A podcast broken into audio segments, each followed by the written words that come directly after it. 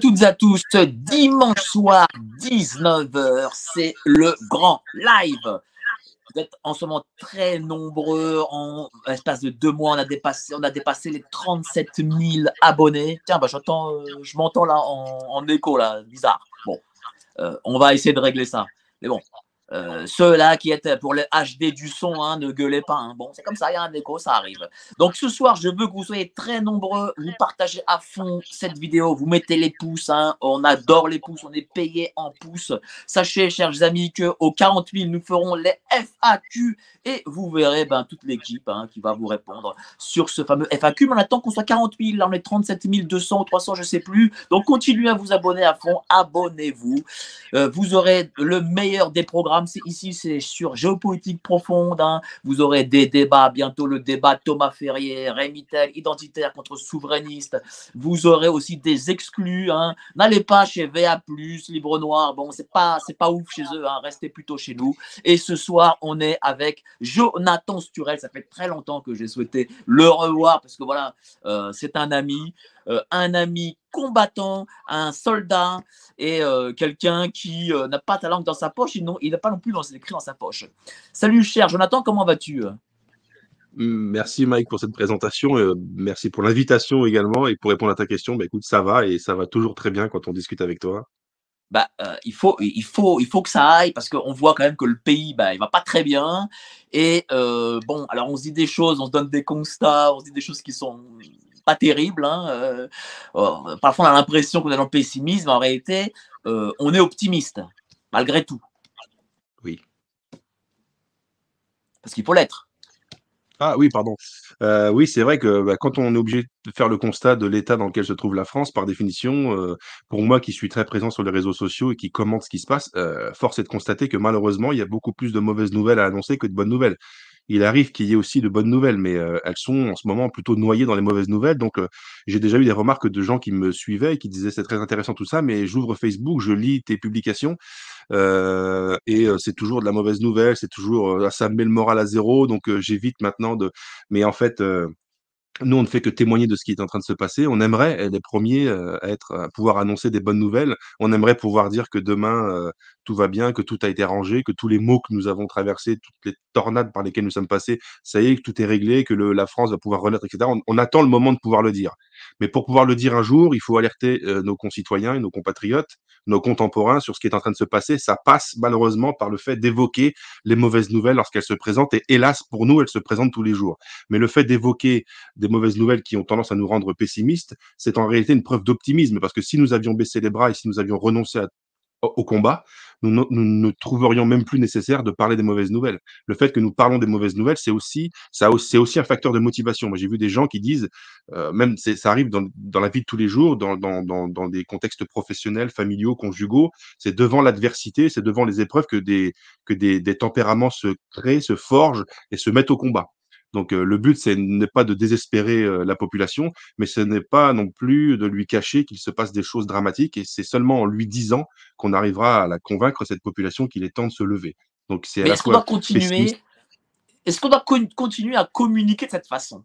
Est-ce qu'on est-ce que peut-être que, parce que bon, je vois les résultats par exemple de, de M. Zemmour qui sont assez faibles, malgré tout, Mme Le Pen, même si c'est meilleur, elle n'a pas gagné. Est-ce que euh, malgré, est-ce qu'on doit quand même continuer à communiquer comme ça? Est-ce que, peut-être on n'est pas dans l'erreur? C'est possible. Hein je, pose la question. Alors moi, je me pose pas la question de savoir si je suis dans l'erreur ou non, en tout cas pas sur le, fond. Moi, je veux sauver la France du marasme dans lequel elle est tombée, et là-dessus, j'ai aucun doute sur le fait que c'est ce qu'il faut faire et que j'ai raison de vouloir le faire. La façon de le faire, euh, bah, c'est un peu ce qu'on disait, c'est-à-dire ressasser les mauvaises nouvelles, les mauvaises choses, etc. Est-ce qu'il faudrait changer ça? Je, je, ne sais pas en fait, je, parce que quelles sont les autres options qui, qui, s'offrent à nous? On est bien obligé de faire le, constat du réel. Euh, c'est plutôt le camp d'en face, euh, c'est plutôt le camp d'en face qui aurait tendance à vouloir mettre le réel sous le tapis pour se, se le dissimuler à eux-mêmes. Nous, on est bien obligé de regarder le réel en face. Et pour l'instant, on est, on est, dans une situation, on est, on est au fond du trou pour l'instant. Donc, on ne peut pas dire aux gens que tout va bien. Enfin, moi, je suis pas du tout. Euh, non, mais tu as, tout à fait raison. Mais, mais regarde, euh, on a eu euh, l'assassinat de la petite Lola. Bon. Oui. pour le coup, c'est passé dans les JT de 20h, du TF1, France 2, la 3 et, compagnie. On sait la façon horrible dont elle a été assassinée. On sait le pourquoi, le comment, enfin, on sait globalement, tout. On sait qu'elle a été, on sait que si cette, cette fille qui l'a assassinée n'avait pas été expulsée, ben, le petit Lola serait aujourd'hui vivante. Pourtant, ça a créé un émoi peut-être de 24-48 heures, mais les gens n'ont pas réagi à ça. Alors que l'on sait que c'est l'État qui, en gros, met en danger les siens, enfin les siens, la population. Oui. Bah, effectivement, oui, c'est vrai que quand il se passe une affaire de la nature de celle de, de la petite Lola, mais il y en a eu d'autres. Hein. Je sais pas si tu te souviens, mais toi, tu t'en souviens parce que tu es au plus près de l'actualité. Il y a quelques années, à Lyon, il y avait cette jeune femme, dont par contre j'ai oublié le nom, qui avait été euh, euh, traînée sur euh, plusieurs centaines de mètres à Lyon et qui en était morte. Et puis c'était encore une fois par, le, par quelqu'un qui, qui venait de l'autre côté de la Méditerranée, pour le dire. Par une chance pour la France. Oui, c'est ça. Et donc, c'est récurrent, c'est régulier. On constate à chaque fois, mais l'erreur, en fait, l'erreur que qu'on a tendance à vouloir commettre et qu'il ne faut plus commettre, c'est de croire que chaque nouvelle atrocité va être l'atrocité de trop qui va faire renverser le régime. Ça, c'est une ambition trop grande. Ce qu'on doit se contenter de faire, c'est espérer que cette nouvelle atrocité va confirmer les Français dans l'idée qu'il se passe quelque chose de dramatique dans ce pays et que tôt ou tard il faudra agir. C'est très peu, c'est pas suffisant. Ce qu'on voudrait, c'est que ça agisse tout de suite. Mais euh, on ne lève pas une foule comme ça euh, du jour au lendemain même, après la vague des attentats. Il faut quand même se, souvenir que la vague d'attentats de 2015 a beaucoup ému euh, euh, la France, et à juste titre. Ça n'empêche pas que Macron est sorti derrière. Alors on, aurait pu s'attendre à ce que ce soit euh, plutôt favorable aux courants politiques qui sont dans la dénonciation de l'immigration. Donc souvent, c'est vrai que tu as raison. On a l'impression que l'émoi fait que là, cette fois-ci, c'est la goutte d'eau qui fait déborder le vase, et finalement, le vase ne déborde jamais. Pourquoi? Aussi parce que le camp d'en face a tout un tas de stratégies qui, qui mettent en place pour empêcher que la, que la dernière goutte d'eau fasse déborder le vase. Parce qu'on n'est pas seulement, c'est pas nous face à l'histoire, c'est nous face à l'histoire, face à, des adversaires qui sont supérieurs en nombre, qui, enfin, qui sont pas forcément supérieurs en nombre, mais qui sont supérieurs en nombre dans les postes stratégiques, qui occupent les médias, qui occupent les institutions, qui occupent le haut de la scène, etc. Donc, euh, c'est très difficile pour nous de nous faire une place euh, devant l'histoire lorsqu'on a autant d'obstacles. Pourtant, ces faits tragiques existent, ils arrivent, ils se produisent régulièrement. On est obligé d'en parler, on est obligé de les évoquer, on est obligé de ça, ça émeut les gens. Il est obligatoire que ça les émeut parce que c'est le jour où un tel crime ne, ne, fera plus rien à nos contemporains, c'est que décidément on aura perdu. Mais pour l'instant, on est un peu, enfin, on est en partie pieds et, moins, mains liés devant le fait que les gens constatent qu'il y a un problème, mais que pour l'instant, les ennemis, ceux qui sont en face, l'adversaire ou l'ennemi, si tu veux, euh, ceux, celui qui, ceux qui tiennent le système, ont encore la capacité d'empêcher l'expression de notre colère.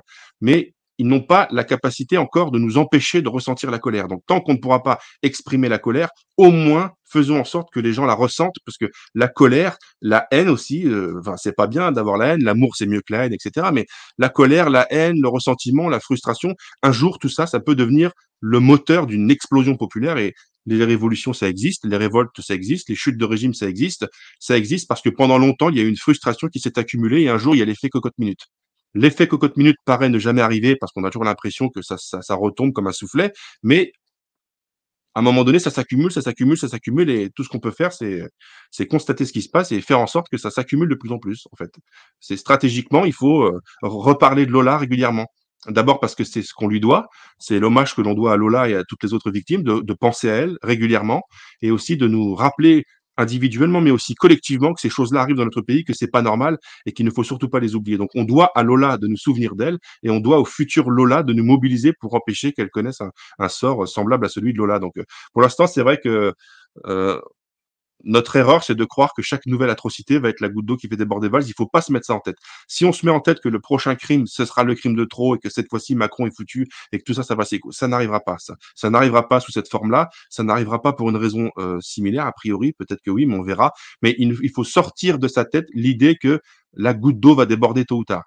Pour l'instant, qu'est-ce que tu penses euh, de, euh, de la communication des médias à, tout de suite après Lola euh, de la malheureuse Justine, qui euh, aussi a été assassinée.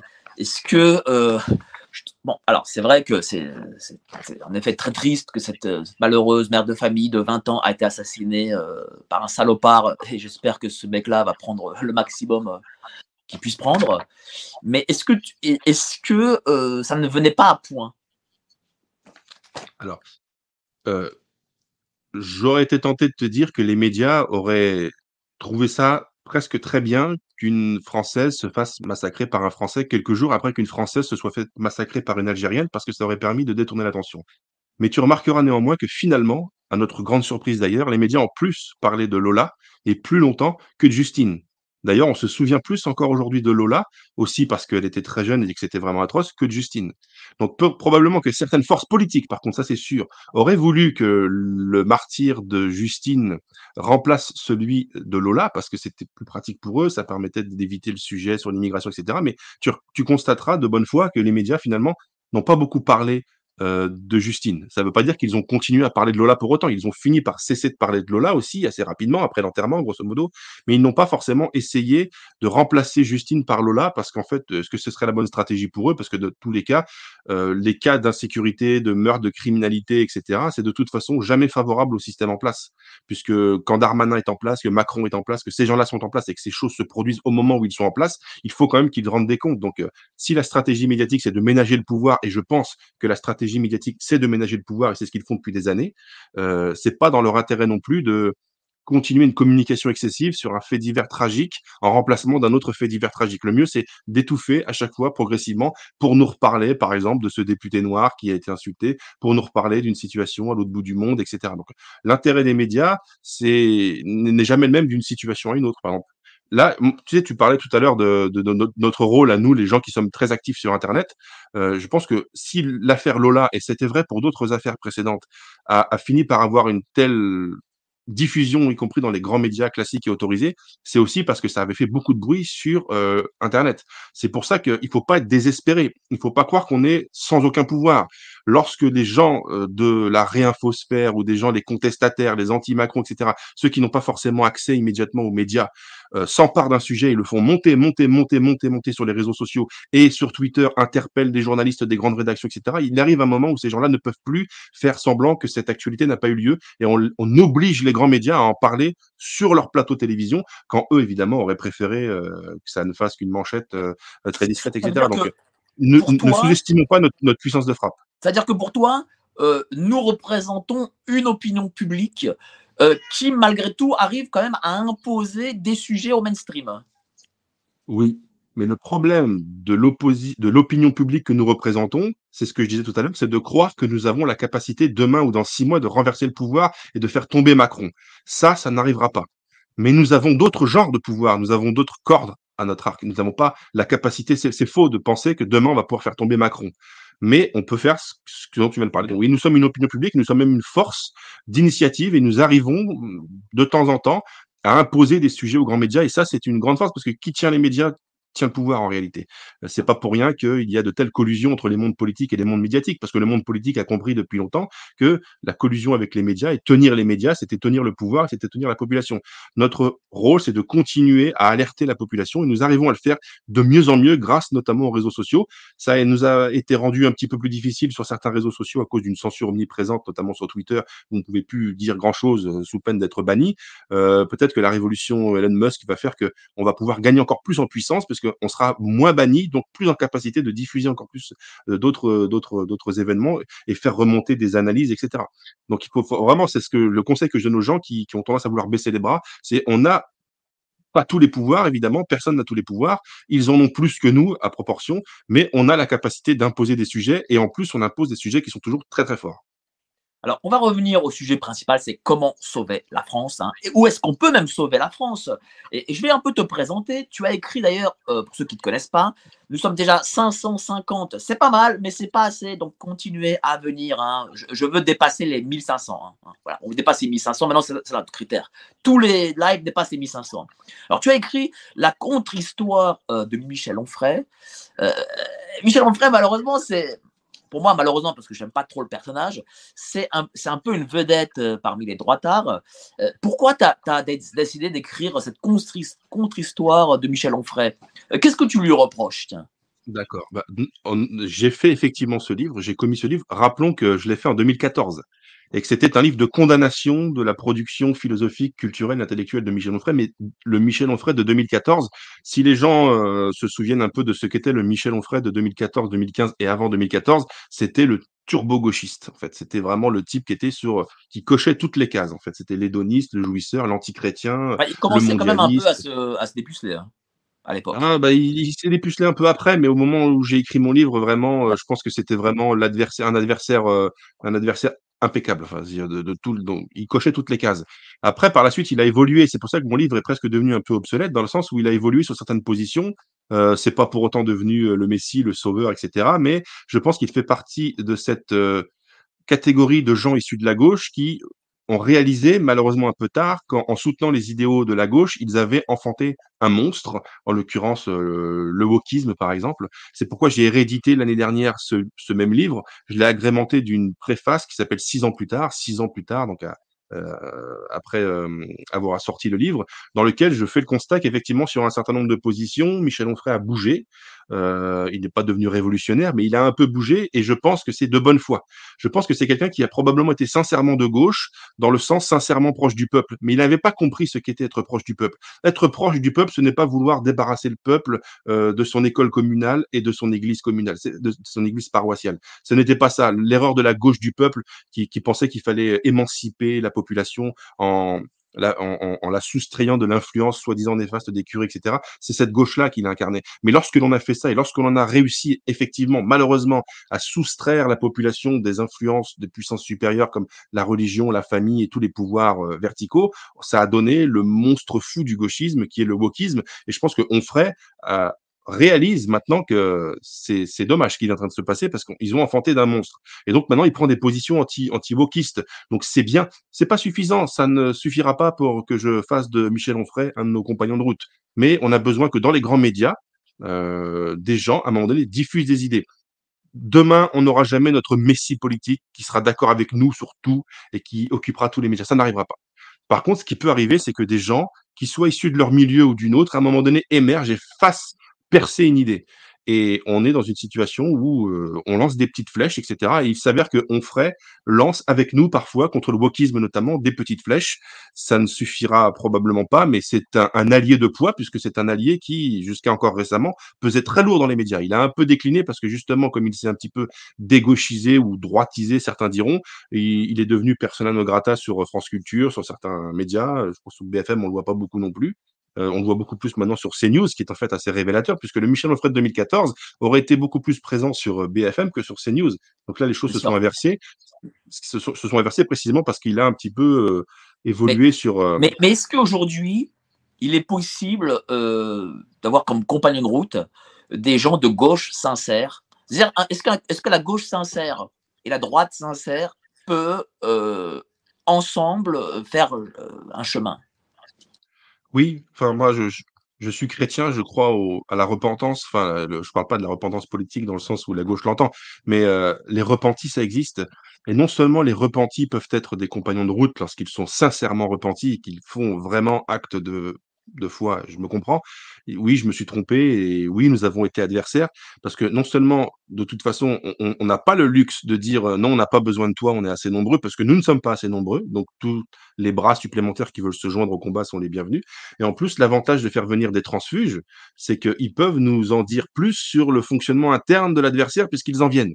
Et ça, c'est très important stratégiquement. C'est pour ça, y compris dans les guerres, euh, les militaires adorent les, les, militaires du camp adverse qui sont des, des, des retournés.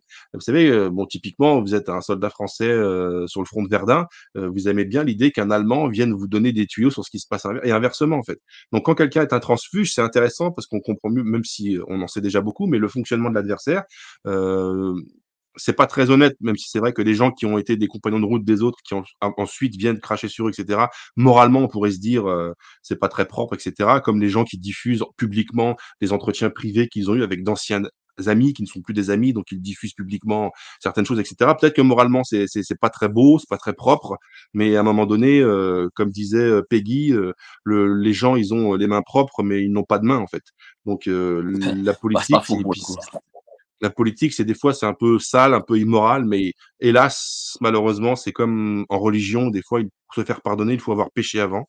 Eh bien là, c'est un peu la même chose. Donc, euh, je, je suis pas sûr qu'Onfray ait envie d'être un compagnon de route de nous autres, les, les contestataires francs et radicaux entre guillemets. On a vu ses positions très très très très étranges sur le pass sanitaire, sur les non vaccinés, etc. C'est un sujet que tu connais bien et moi aussi puisqu'on a beaucoup bataillé sur ce sujet-là. Mais euh, voilà, moi je, je suis un idéaliste dans mes rêves, mais en politique, euh, je sais être pragmatique et je sais que c'est pas demain matin que le grand Messie se réveillera. Donc pour l'instant, on fait avec ce qu'on a. On n'a pas grand-chose, mais c'est de mieux en mieux. Et si on ferait sur certains sujets nous prête euh, ou d'autres gauchistes repentis nous prêtent main forte, eh bien nous nous prenons. Nous prenons. Aujourd'hui, euh, on va faire le, on va commencer par le constat. Euh, pourquoi la France va mal aujourd'hui? Qu'est-ce qui fait que la France va mal? Alors, moi, je pose cette question aussi à nombre de, de, de, gens euh, dans de nos sphères, et chacun a sa, sa réponse différente, et malheureusement, c'est jamais la même réponse. Certains me disent l'immigration, certains me disent le mondialisme, d'autres me disent la République. Euh, euh, pour toi, pourquoi la France va mal? En fait, tout le monde ne te fait pas la même réponse parce qu'il n'y a pas une seule réponse à cette question. Il y a plusieurs raisons qui expliquent le déclin de la France. Effectivement, c'est plurifactoriel et selon les sensibilités des uns et des autres, on va mettre l'accent plutôt sur ce facteur plutôt que sur tel autre. Les gens qui sont très sensibles à la question euh, politique, euh, à la question économique, pardon, qui sont plutôt de, de, de, tendance libérale, vont accuser les politiques de gauche, le crypto-communisme, le socialisme, etc. Ceux qui sont sincèrement soucieux de ce qui se passe en France, mais qui ont plutôt une sensibilité économique de gauche ou socialiste ou socialisante, vont dire que c'est à cause du libéralisme ou de l'ultralibéralisme. Donc, tout le monde a son explication, tout le monde a sa raison. Ça ne veut pas dire que tout le monde a tort ni que tout le monde a raison. Ça veut dire qu'en fait, il y a plusieurs raisons. Pour moi, les, raisons identifiées sont, sont, sont, très simples. Moi, j'ai tendance à vouloir faire ce parallèle euh, médical ou scientifique, comparer la France. Euh, je me dis, c'est un corps, un corps charnel et spirituel. C'est un corps, c'est une patrie et c'est un, c'est une communauté euh, d'esprit. À l'instar d'un organisme vivant, parfois un organisme vivant fonctionnel avec des organes qui fonctionne correctement, vous avez une maladie qui vient se greffer, une tumeur par exemple. C'est ce qui se passe avec la France, c'est que la France, c'est un trésor sur lequel a poussé malheureusement plusieurs tumeurs. C'est pourquoi sauver la France, évidemment, il faut le faire, évidemment, mais comment on peut le faire? Beaucoup de gens pensent que pour sauver la France, il va falloir ajouter des choses, ajouter une réforme ici, ajouter une loi ici. Il ne faut pas ajouter quelque chose pour sauver la France. Il faut au contraire retirer des choses. En l'occurrence, il faut retirer les, les, tumeurs qui sont euh, sur, euh, sur son corps physique et sur son corps spirituel. Euh, quelles sont les tumeurs qui sont sur le corps spirituel de la France, sur le corps mystique de la France? C'est bien sûr euh, la, les lumières, le mondialisme, le cosmopolitisme, l'athéisme militant, euh, les antichrétiens, la libre pensée, ce, et, ce qu'on a appelé la laïcité, qui en fait regroupe tout ça? Euh, la laïcité, si, si vous voulez, c'est plutôt la, la, la, formulation administrative, juridique, légale de ce qu'est l'athéisme, l'antichristianisme, etc. Donc déjà, lorsque l'on aura cessé de faire croire aux Français qui sont devenus trop individualisme parce qu'on les a coupés non seulement de leurs racines, mais aussi des racines du ciel, euh, les gens comprendront euh, beaucoup de choses. Il y a beaucoup d'autres choses. Moi, je pense qu'il faut renouer avec euh, les forces supérieures. Il faut renouer avec la religion. La religion, même si on ne croit pas en Dieu, on est obligé d'admettre qu'une société religieuse, conformément, euh, je veux dire conforme, pas une société, je parle pas d'instaurer le régime des talibans en version, euh, etc. Mais quand même, honnêtement, Mike, quelqu'un qui n'a foi en rien, qui n'a peur de rien et donc qui n'a pas peur de l'enfer et qui n'a pas peur des sanctions divines, etc.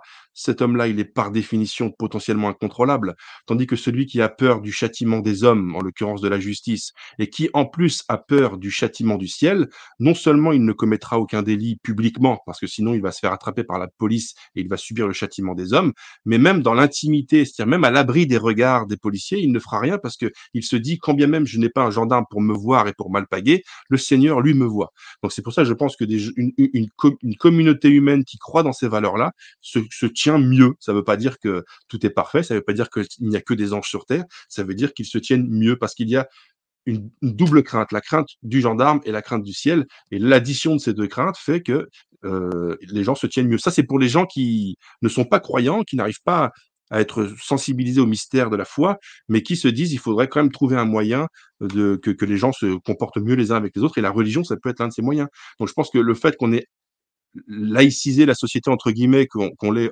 anticléricalisé comme ça, ça a créé une génération, des générations de gens qui se sentent euh, redevable de rien ni de personne. Ça, c'est typiquement une dérive de l'individualisme, mais l'individualisme est très lié aussi à l'athéisme. On pourrait approfondir ça pendant des heures, mais des gens qui ne se sentent redevables de rien ni de personne, euh, à qui on a fait croire qu'ils étaient auto-construits, auto-façonnés, euh, qu'il n'y avait pas de créateur au-dessus d'eux, pas même leurs propres parents, qu'ils sont simplement une espèce d'amas cellulaire qui a tombé d'un corps, mais que ce sont eux qui se sont formés. Il faut absolument couper court à tout ça.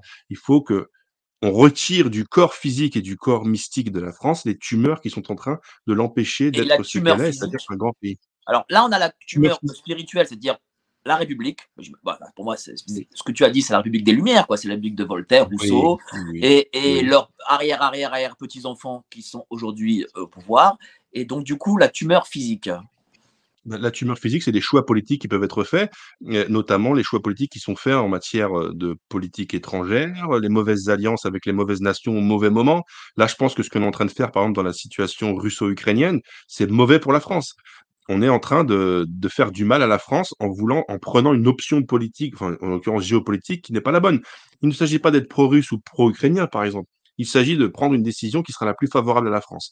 La décision que nous avons prise prise de, d'être derrière l'Ukraine, moralement, humanitairement, éthiquement, il n'y a pas de problème. Un pays qui se fait envahir par un autre, on a de la sympathie pour lui, ce qui est normal. On voit des images de gens qui sont en plein exode, etc. On a la, c'est normal d'avoir de la sympathie. Mais si ça doit se traduire chez nous par des crises énergétiques et par des ruptures et des délestages, etc., et puis des rayons qui sont vides, etc., les, les gens qui dirigent la France doivent diriger les intérêts de la France et avant les intérêts de l'Ukraine. C'est dommage pour l'Ukraine, mais on peut les aider humanitairement, etc. Donc voilà, voilà, voilà une tumeur sur le corps physique. C'est les mauvais choix géopolitiques, géostratégiques, mais ça peut être aussi les mauvais choix de politique intérieure. Certaines lois qui sont très mauvaises. Moi, je pense par exemple que la loi sur l'avortement, euh, surtout par rapport à ce qu'elle est devenue, c'est-à-dire euh, quelque chose d'ultra libéral, ultra permissif, c'est mauvais c'est mauvais parce que ça a des impacts sur la natalité française. Euh, je pense que le mariage homosexuel, ça déstabilise l'organisation sociale et donc ça, ça ouvre des portes à des instabilités nouvelles. Encore une, mauvaise chose sur le corps physique de la France. Donc le corps physique de la France, voilà, les mauvaises choses, ce sont les mauvais choix politiques, euh, les mauvaises orientations, les mauvaises directions. Et effectivement, tu avais raison de dire que ça vient beaucoup du siècle des Lumières, euh, pas seulement, hein, mais euh, y a, voilà, on, pourrait même dire que dès la Renaissance, il commence à y avoir des courants qui se mettent en place, qui prennent une forme intellectuelle beaucoup plus stricte et beaucoup plus euh, intellectualisée, théorisée justement pendant le siècle des Lumières. Ça donne plus ou moins la Révolution, là je schématise beaucoup, et les républiques successives, et puis ça nous amène jusqu'à mai 68 et jusqu'au wokisme en fait. Je pense que le wokisme, c'est l'arrière, arrière, arrière petit enfant, petit fils de, de, de Rousseau, par exemple. On pourrait en, dire plus, mais voilà. Euh, mais, clairement, euh, parce que euh, le problème aussi, c'est l'anticléricalisme. L'anticléricalisme vient des Lumières. Et pourtant, ce qui est quand même dingue, c'est que c'est quand même la cour du roi qui a permis à ces gens d'être d'être les fameux Voltaire et compagnie. Voilà. Bien sûr. Oui. Parce qu'on a toujours l'impression qu'en fait, à droite, on a, enfin quand je dis la droite, euh, je parle pas LR, euh, machin, tous ces trucs-là, je, dis la droite euh, originelle, c'est-à-dire celui qui s'est mis à côté de, à la droite du roi, enfin voilà, c'est ce que je veux dire? Et, donc, on a toujours l'impression qu'à droite, il y a une forme de, qu'on doit constamment on s'excuse et on a une forme de comment dire, de, complexe d'infériorité. et donc on n'avance pas. Bien sûr, mais ça, c'est, tu as raison.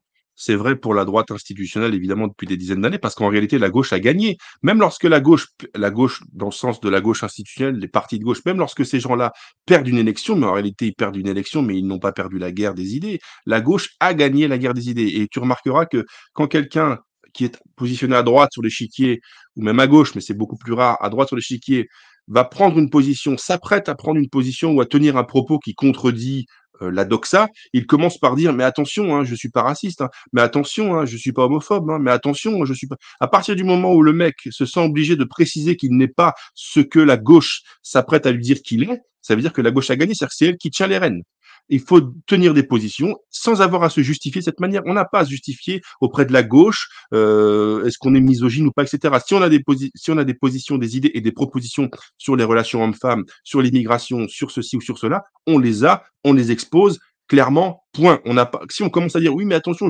ça veut dire que tu t'excuses d'avance de ce que tu vas dire et tu t'excuses de ce que tu penses et tu t'excuses de ce que tu es. Ça, il faut cesser. Mais c'est parce que la gauche a gagné. Il faut impérativement que la gauche perde l'influence qu'elle a sur le monde. Parce que moi, quand je vois la gauche perdre une élection, euh, j'ai pas l'impression qu'on a gagné pour autant. Hein. Hein, quand la gauche euh, perd une élection, on n'a pas gagné pour autant. La gauche, un certain nombre de un certain nombre de candidats de gauche ont perdu leur siège, mais d'autres candidats de gauche les, les, les reprendront à l'élection euh, prochaine.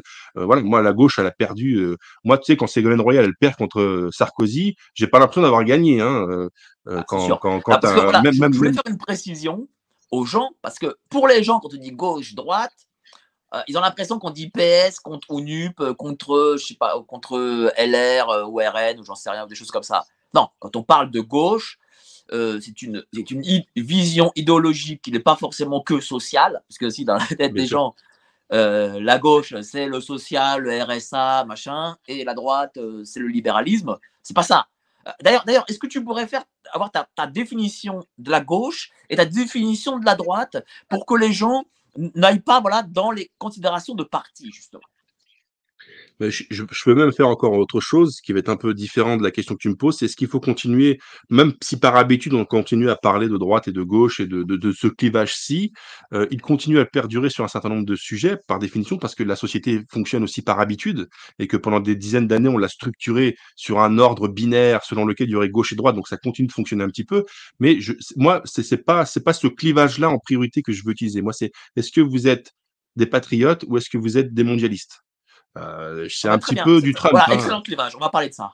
Du coup, très bien. C'est plutôt ça. Est-ce que vous êtes capable de dire qu'à un moment donné, il y a sur cette terre un certain nombre de pays, un certain nombre de peuples, et que chacun des peuples qui occupent son pays historique a le droit moral et même le devoir devant l'histoire de, de faire en sorte que ce pays se tienne bien, qu'il soit prospère ou est-ce que vous pensez que tous ces pays et tous ces peuples et toutes ces nations doivent à un moment donné se dissoudre les unes dans les autres? Si vous répondez que vous pensez que tous les peuples et toutes les nations doivent se dissoudre les unes dans les autres, vous êtes déjà euh, au niveau, vous êtes déjà plutôt des mondialistes. Enfin, vous êtes complètement des mondialistes. Et donc, vous êtes un, un adversaire si vous êtes un adversaire, vous avez beau avoir après avec moi en commun des points de doctrine sur les questions de société ou sur des questions économiques, vous restez sur ce sujet déterminant et qui décide de tout le reste, un adversaire.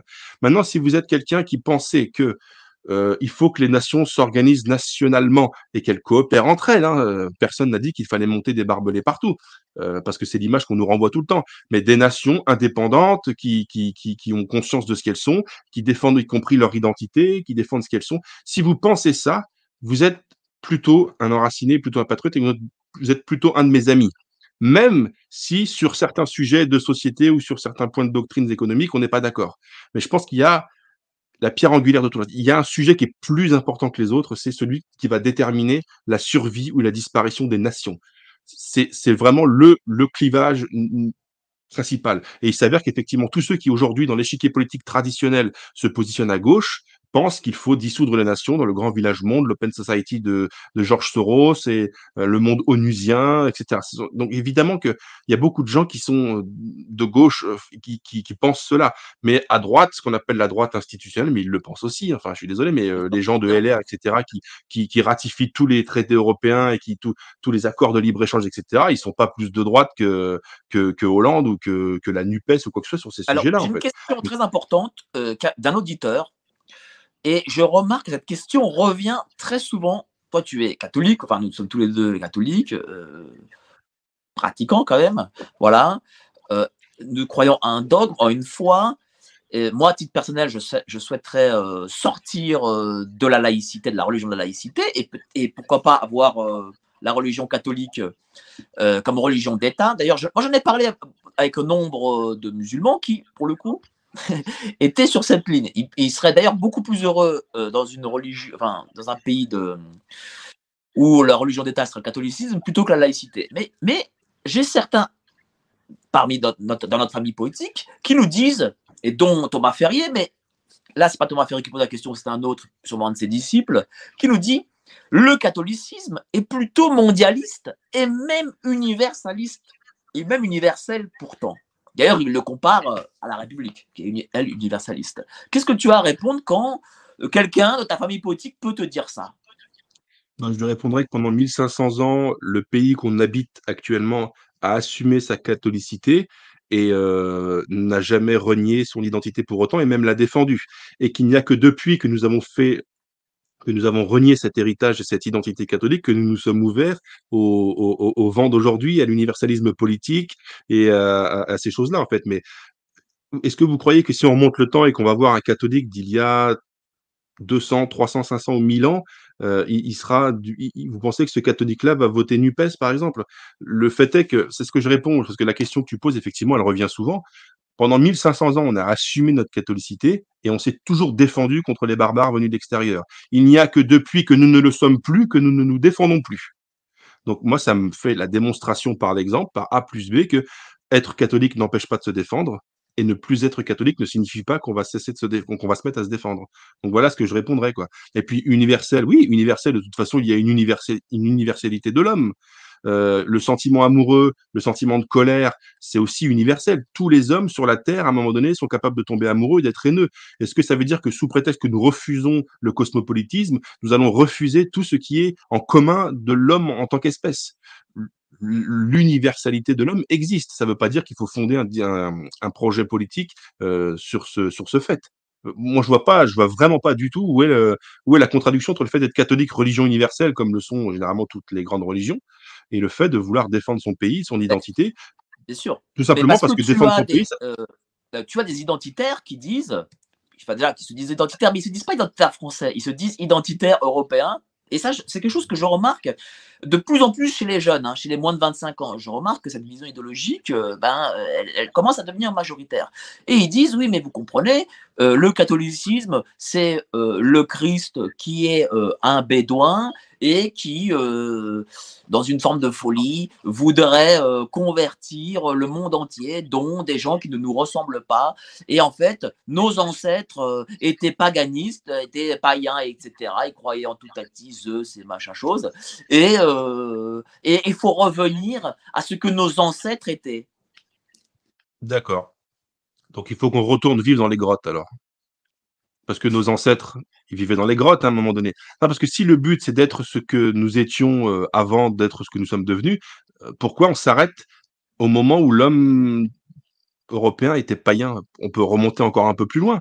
Parce que moi, si je voulais être encore plus rigoriste encore plus radicaliste, radical dans le sens de la racine, aller à la racine, parce que c'est ce que ça veut dire en priorité, je dirais oui, mais avant de vouer un culte à ces divinités païennes, euh, on, vivait dans des grottes et on tapait des silex les uns contre les autres. Pourquoi est-ce qu'on ne reviendrait pas à ça au nom du respect des ancêtres? Ça n'a pas de cohérence pour moi. Pourquoi ils décident de s'arrêter là? Je pense que ces gens n'ont en fait pas la foi. Ils n'ont ni la foi en Jésus, ni, ni, ni, ni en Dieu, dans un Dieu unique, mais ils n'ont pas plus la foi euh, dans, dans, le, dans le panthéon polythéiste de, leur, de la religion qu'ils prétendent euh, vouloir mettre euh, en concurrence avec la nôtre. Parce qu'ils n'ont pas la foi. Et pour eux, la religion, c'est simplement un élément identitaire localiste.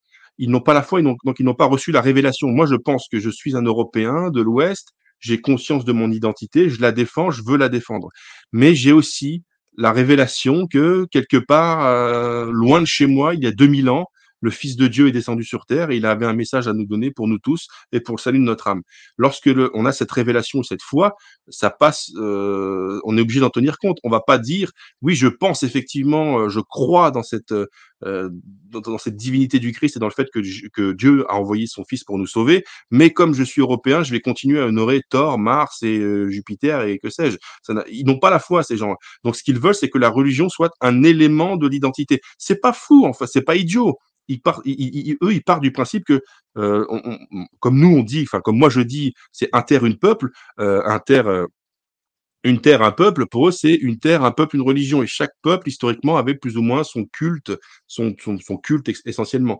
Et ce qui, ce qui n'est pas inexact, mais il n'est pas inexact non plus que avant ça, on était dans une grotte. Alors pourquoi on remonte pas jusqu'à la grotte en fait?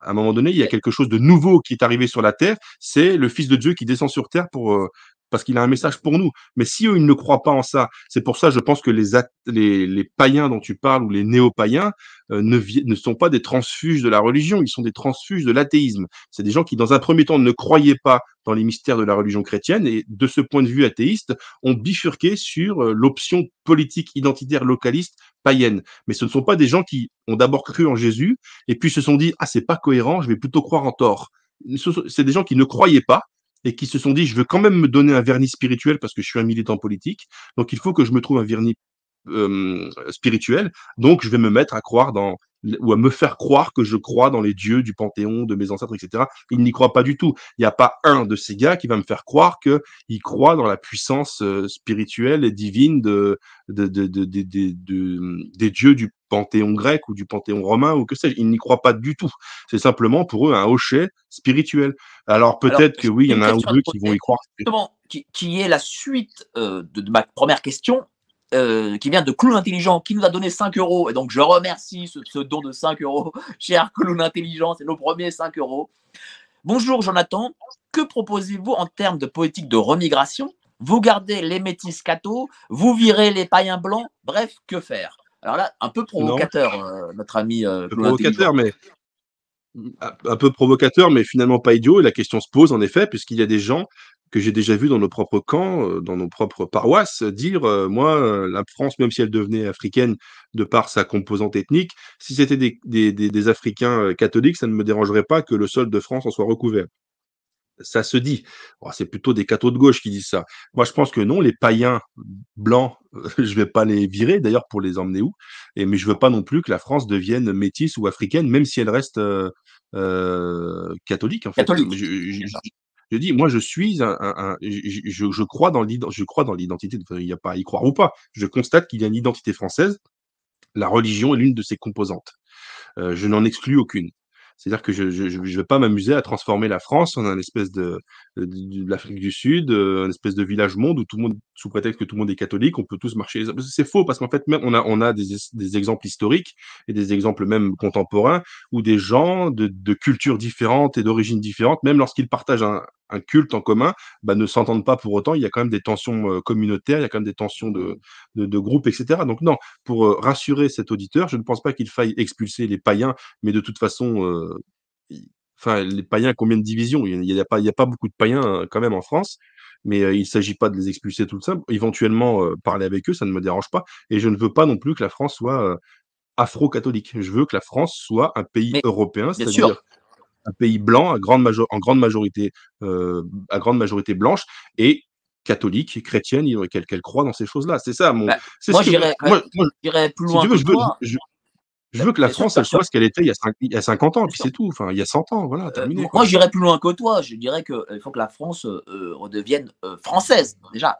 C'est-à-dire que des, que y ait euh, Dupont, Durand, Fournier, Guérin, euh, des gens qui peuvent dire voilà, j'ai 30, 40 générations de, de personnes qui, ont, qui, sont nées ici. Enfin, c'est normalité. Mais justement, est-ce que, euh, voilà, pour sauver la France, on a besoin aussi d'être fier de, sa propre identité. Est-ce que, justement, Monsieur Dupont et Madame Durand sont assez fiers de leur propre identité française aujourd'hui en 2022 Excellente question. Ça, c'est vraiment. Je pense que non seulement c'est une excellente question, et c'est même euh, la question, en fait. C'est comment défendre la France? Bah, Déjà, en le voulant déjà, en voulant sauver la France. Et le problème qui fait que nous n'arrivons pas encore à la sauver, c'est que nous n'avons pas encore assez de monde qui désire sauver la France. Mais tout le monde ne veut pas ne pas sauver la France pour de mauvaises raisons. Il y a beaucoup de gens qui pensent qu'elle n'a pas besoin d'être sauvée, parce que ces gens-là entendent des discours rassurants, voire rassuristes, qui leur disent que tout va bien, ils allument la télé, le chômage a baissé d'un point, donc ça va pas trop mal. Euh, quand j'étais petit, euh, on mettait une bouillotte pour aller au lit, maintenant on a un radiateur centralisé, c'est pas mal. Avant on avait trois chaînes, maintenant on en a 300, donc c'est pas mal. Voilà, il y a beaucoup de gens qui se rassurent et qui pensent que le pays va bien parce que leur niveau de confort, confort physique et leur niveau de confort alimentaire aussi, ils mangent à leur faim et ils pensent que tout ça, ça va bien. Ce sont des gens qui n'ont pas conscience qu'il se passe quelque chose de beaucoup plus profond et même quasiment de profond et de même de métaphysique. Donc notre premier devoir à nous, et c'est pour ça que nous sommes très actifs sur les réseaux sociaux, et c'est pour ça qu'en tout cas moi je suis très actif sur les réseaux sociaux, c'est de faire prendre conscience aux gens que le fait d'avoir 300 chaînes sur sa télévision et le chauffage centralisé chez soi, ça ne veut pas dire que la France va bien ça veut dire que un certain nombre d'innovations technologiques ont permis que nous soyons mieux sur un certain nombre de sujets. Mais si à côté de ça, on doit perdre notre identité, perdre notre spiritualité, et puis surtout perdre le, lien que les, individus, nous, traditionnellement avec leur famille, avec leur communauté, leurs paroisses, etc., à la limite, je préfère rendre les 300 chaînes et je préfère rendre Netflix et récupérer ça faut faire prendre conscience aux gens qu'il y a un malaise. Et je pense en réalité, et ça c'est très important, je tiens à le dire, que la plupart de nos contemporains, même ceux qui ont l'air de ne pas s'intéresser à ces questions-là, en fait, ont au fond d'eux-mêmes une sensibilité qui comprend ces choses-là, mais ils n'arrivent pas à l'extérioriser, à le verbaliser, à le matérialiser. J'en prends pour exemple lorsqu'il y avait l'incendie de Notre-Dame de Paris, euh, où on voyait les images en direct de cette immense bâtisse de pierre qui est là depuis plus de mille ans, qui était en train de prendre feu. J'ai vu sur les gens, alors, quelques trolls sur les réseaux sociaux, mais j'ai vu les gens être émus parce qu'en fait, au fond d'eux, ils se sont rendus compte que ce qui est en train de brûler, c'est la cathédrale Notre-Dame. C'est pas le bâtiment de la préfecture, c'est pas une industrie, c'est pas une usine, etc la portée n'était pas la même. Il y a quelque chose dans, les pierres de Notre-Dame qui nous rappelle ce que nous sommes. On avait l'impression de nous consumer nous-mêmes à l'intérieur en voyant notre cathédrale brûler. Et lorsque j'ai vu que les gens, y compris des gens qui n'étaient pas politisés, y compris des gens qui croient l'être mais qui ne le sont pas vraiment, y compris des gens qui croient être de gauche mais en vérité quand on gratte un peu ils ne le sont pas tant que ça, tout le monde, presque tout le monde communiait dans l'idée que ce qui était en train d'arriver à la, cathédrale, c'était une blessure qu'on infligeait à la France charnelle, à la, à la France véritable. Donc ce sont nos contemporains, ils n'ont pas forcément conscience de ce qui se passe, mais il y a quelque chose au fond d'eux. J'aime bien rappeler cette phrase de Barès qui disait qu'en fait l'âme nationale, etc., c'est c'est le fond de, ce que nous sommes, et que l'intelligence, la théorie, les options politiques, etc., c'est un léger frétillement à la surface de nous-mêmes, mais sous cette surface, il y a un cœur qui bat, et c'est le cœur de la France. Et je suis sûr qu'il bat également, même chez ceux qui n'en ont pas conscience. Notre travail, à nous, notre devoir même, c'est de faire prendre conscience aux gens que sous le confort de Netflix et du, chauffage centralisé, de la nourriture abondante, il se joue un véritable drame et que lorsque un certain nombre d'éléments les met en contact avec le drame qui est en train de se dérouler, de se dérouler, ils sont capables d'en prendre conscience.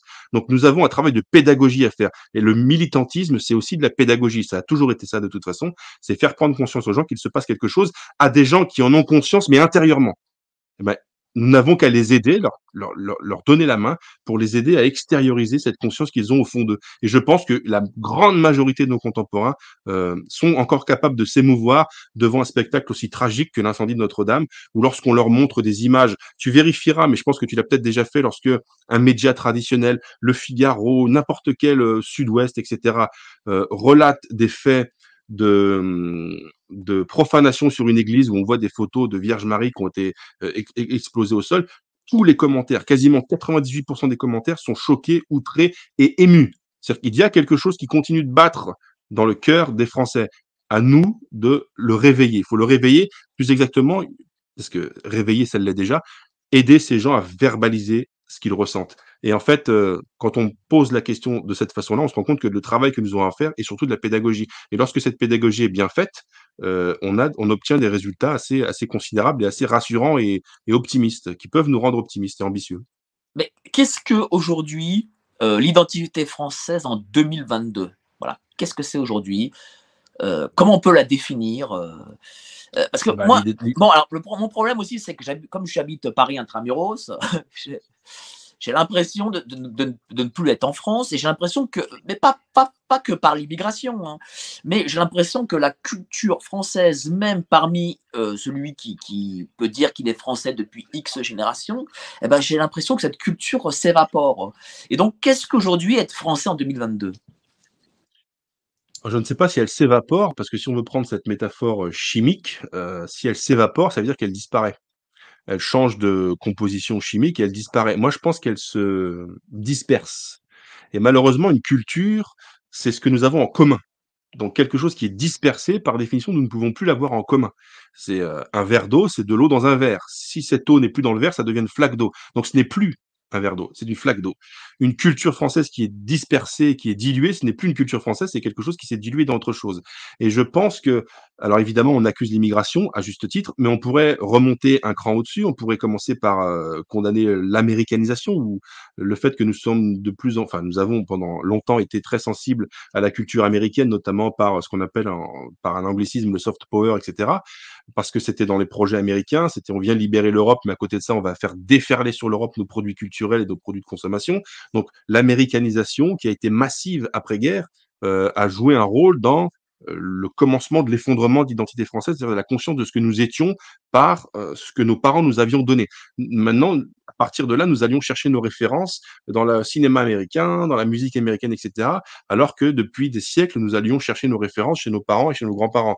Mais avant cela, il y a eu l'éclatement du monde rural avec euh, avec l'exode rural, avec les gens qui, parce que l'industrie a fait que les, les campagnes se sont vidées. Or, une vie populaire, une vie de campagne, une vie de village ou une vie communale, c'était l'assurance de consolider une culture. Moi, j'ai vécu dans un petit ville, petite commune de 2-3 000 habitants. On avait euh, l'église, évidemment, le bureau de poste, on avait une mairie, une boulangerie, etc. Et ça, ça a été mon univers pendant 10 ans. Tout le monde était heureux là-dedans. Tout le monde était heureux. Et il n'y avait pas d'halogène, il, y en avait deux, en fait. Euh, C'était des, des, hindous, d'ailleurs. Euh, voilà, l'identité française, euh, a, existé euh, à état de culture, justement. Maintenant, elle n'existe plus que par capillarité, des tentatives de la faire survivre dans des, dans des environnements hostiles, mais euh, voilà, il faut que euh, je me rappelle plus de ce qu'était ta question, mais tout ce que je peux te dire, c'est que. Qu'est-ce que l'identité française ah oui, en 2022 Qu'est-ce que l'identité française? Bah, C'est quelque chose qui a commencé à dégringoler. Euh, je pense, pour moi, mon analyse, c'est qu'elle a commencé à, à, sévèrement dégringoler euh, avec l'exode rural. C'est quand on a dépouillé la ruralité, on, on, a commencé à créer, en fait, à provoquer la mort de, de la culture populaire, parce que les gens qui vivaient en communauté à échelle paroissiale ou communale ou villageoise, ils avaient leur, leur, ouais, leur quasiment, quasiment un écosystème culturel avec euh, leurs propres fêtes religieuses, leurs fêtes euh, euh corporatives. Ils avaient le, le saint local également, tu sais, le saint local euh, qu'ils honoraient un certain jour de l'année, etc. Et lorsque ce, ce, ce, contexte existait, ça permettait aussi que les familles se consolident euh, les unes à côté des autres, et puis on transmettait le domaine familial ou la maison ou le, le bout de terrain, etc. Et voilà comment on conditionnait la survie d'une culture. L'exode rural a fait que ces choses-là se sont ont, ont, explosé. Ça a commencé d'ailleurs avec euh, euh, même avant, un peu avant, avec euh, le Code Napoléon. Ça, c'est une critique que l'Action française avait formulée à juste titre contre le Code Napoléon. C'est que le Code Napoléon ne prévoyait plus la possibilité pour le patriarche de la famille de tout de tout léguer à, à, à son aîné. Maintenant, avec le code Napoléon, à partir de là, il, il, il a fallu que tous les enfants euh, reçoivent à part égale l'héritage du grand-père. Donc, qu'est-ce qui s'est passé lorsque vous aviez, mettons, une ferme qui était dans la famille depuis 400 ans euh, à chaque fois que le patriarche mourait, c'était son fils le plus grand qui en héritait, qui la faisait vivre et qui la transmettait. À partir du code Napoléon, vous avez cette ferme, le patriarche meurt, tous les enfants maintenant veulent leur morceau du gâteau. Donc on ne peut évidemment pas loger tout le monde parce que chacun veut vaquer ses occupations. Donc qu'est-ce qu'on fait? Ben, On vend la ferme familiale. La ferme ou le, le, manoir ou ce que vous voulez, qui était dans la famille depuis 3, 400, 500 ans. À partir du Code Napoléon, il a fallu le vendre pour faire un, une répartition égale euh, auprès de tous les, les héritiers. Ben, ça, c'est un début d'éclatement. Après, il y a l'exode rural. Après, il y a eu tout un tas de choses. Euh, les, quand les télécommunications ont commencé euh, massivement, euh, Internet, j'en parle même pas, évidemment, toutes ces choses donc, l'identité française, qu'est-ce que c'est? C'est ce que c'était avant que qu'elle ne soit qu'elle donc, qu donc ça veut dire pour toi, dispersée. Ça veut dire que pour toi, l'identité française ne pouvait être que de province euh, et du monde rural? Non. Non, non, bien sûr, il y a aussi une. Bah, en fait, il y avait pendant longtemps, il y a eu oui une identité française, mais il y avait surtout des identités locales en fait. Euh, à l'époque de l'ancien régime, évidemment, mais même après, pendant longtemps, euh, vous alliez dans la ville de Metz, vous aviez des commerces qui étaient spécifiquement messins. Euh, c'était un commerce de n'importe quoi, c'était la famille Intel, c'était une vieille famille de Messine qui avait ce commerce-là. Et ça valait pour Poitiers, pour Lyon, pour machin, etc. Vous aviez dans chaque grande ville des spécificités typiquement locales, dans chaque région également. Et même ça, avec euh, la, répartition du territoire en département la Révolution, etc., tout ça, ça s'est un peu éclaté. Et maintenant que vous alliez à Metz, à Lyon, à Poitiers, à Grenoble, à Brest, à Lille, etc., vous allez trouver le McDo, la Fnac, euh, la, la, la, les, les, mêmes commerces en fait, parce que tout s'est universalisé. Il n'y a encore pas si longtemps, toi, Mike, là, tu allais à Metz, tu avais des commerces que tu ne trouvais qu'à Metz. Tu allais à Lyon et tu avais des commerces que tu ne trouvais et des traditions et des traditions et un patois et une façon de parler et des expressions qui étaient typiquement locales. Donc l'identité française, ça a longtemps été un composé de plusieurs identités locales et enracinées qu'on a réussi à faire cohabiter. Euh, le, le, sous l'ancien régime, on arrivait à faire des choses à peu près correctement. Le, la révolution est arrivée qui a décidé qu'il fallait abolir toutes les spécificités locales pour ne faire plus qu'une identité administrative républicaine française, plutôt républicaine que française d'ailleurs. Et ça a été un petit peu le, commencement de la fin, quoi. Mais moi, j'aime bien l'idée. J'aurais aimé. Moi, par exemple, je suis pas contre euh, l'enseignement des, des, langues locales. Par exemple, si euh, que dans les langues, dans les écoles corses, on apprenne le corse, dans les écoles euh, alsaciennes, on apprenne l'alsacien, etc. Je pense qu'il faut absolument faire perdurer les traditions et euh, les cultures locales. Ça n'empêche pas. Moi, je suis lorrain. Je suis fier d'être lorrain à un point que tu n'imagines pas. Malheureusement, il y a une langue lorraine ou un patois lorrain que je ne peux pas connaître, puisque mes parents n'y ont pas été euh, sensibilisés, mes grands-parents oui, mais c'est déjà beaucoup trop loin.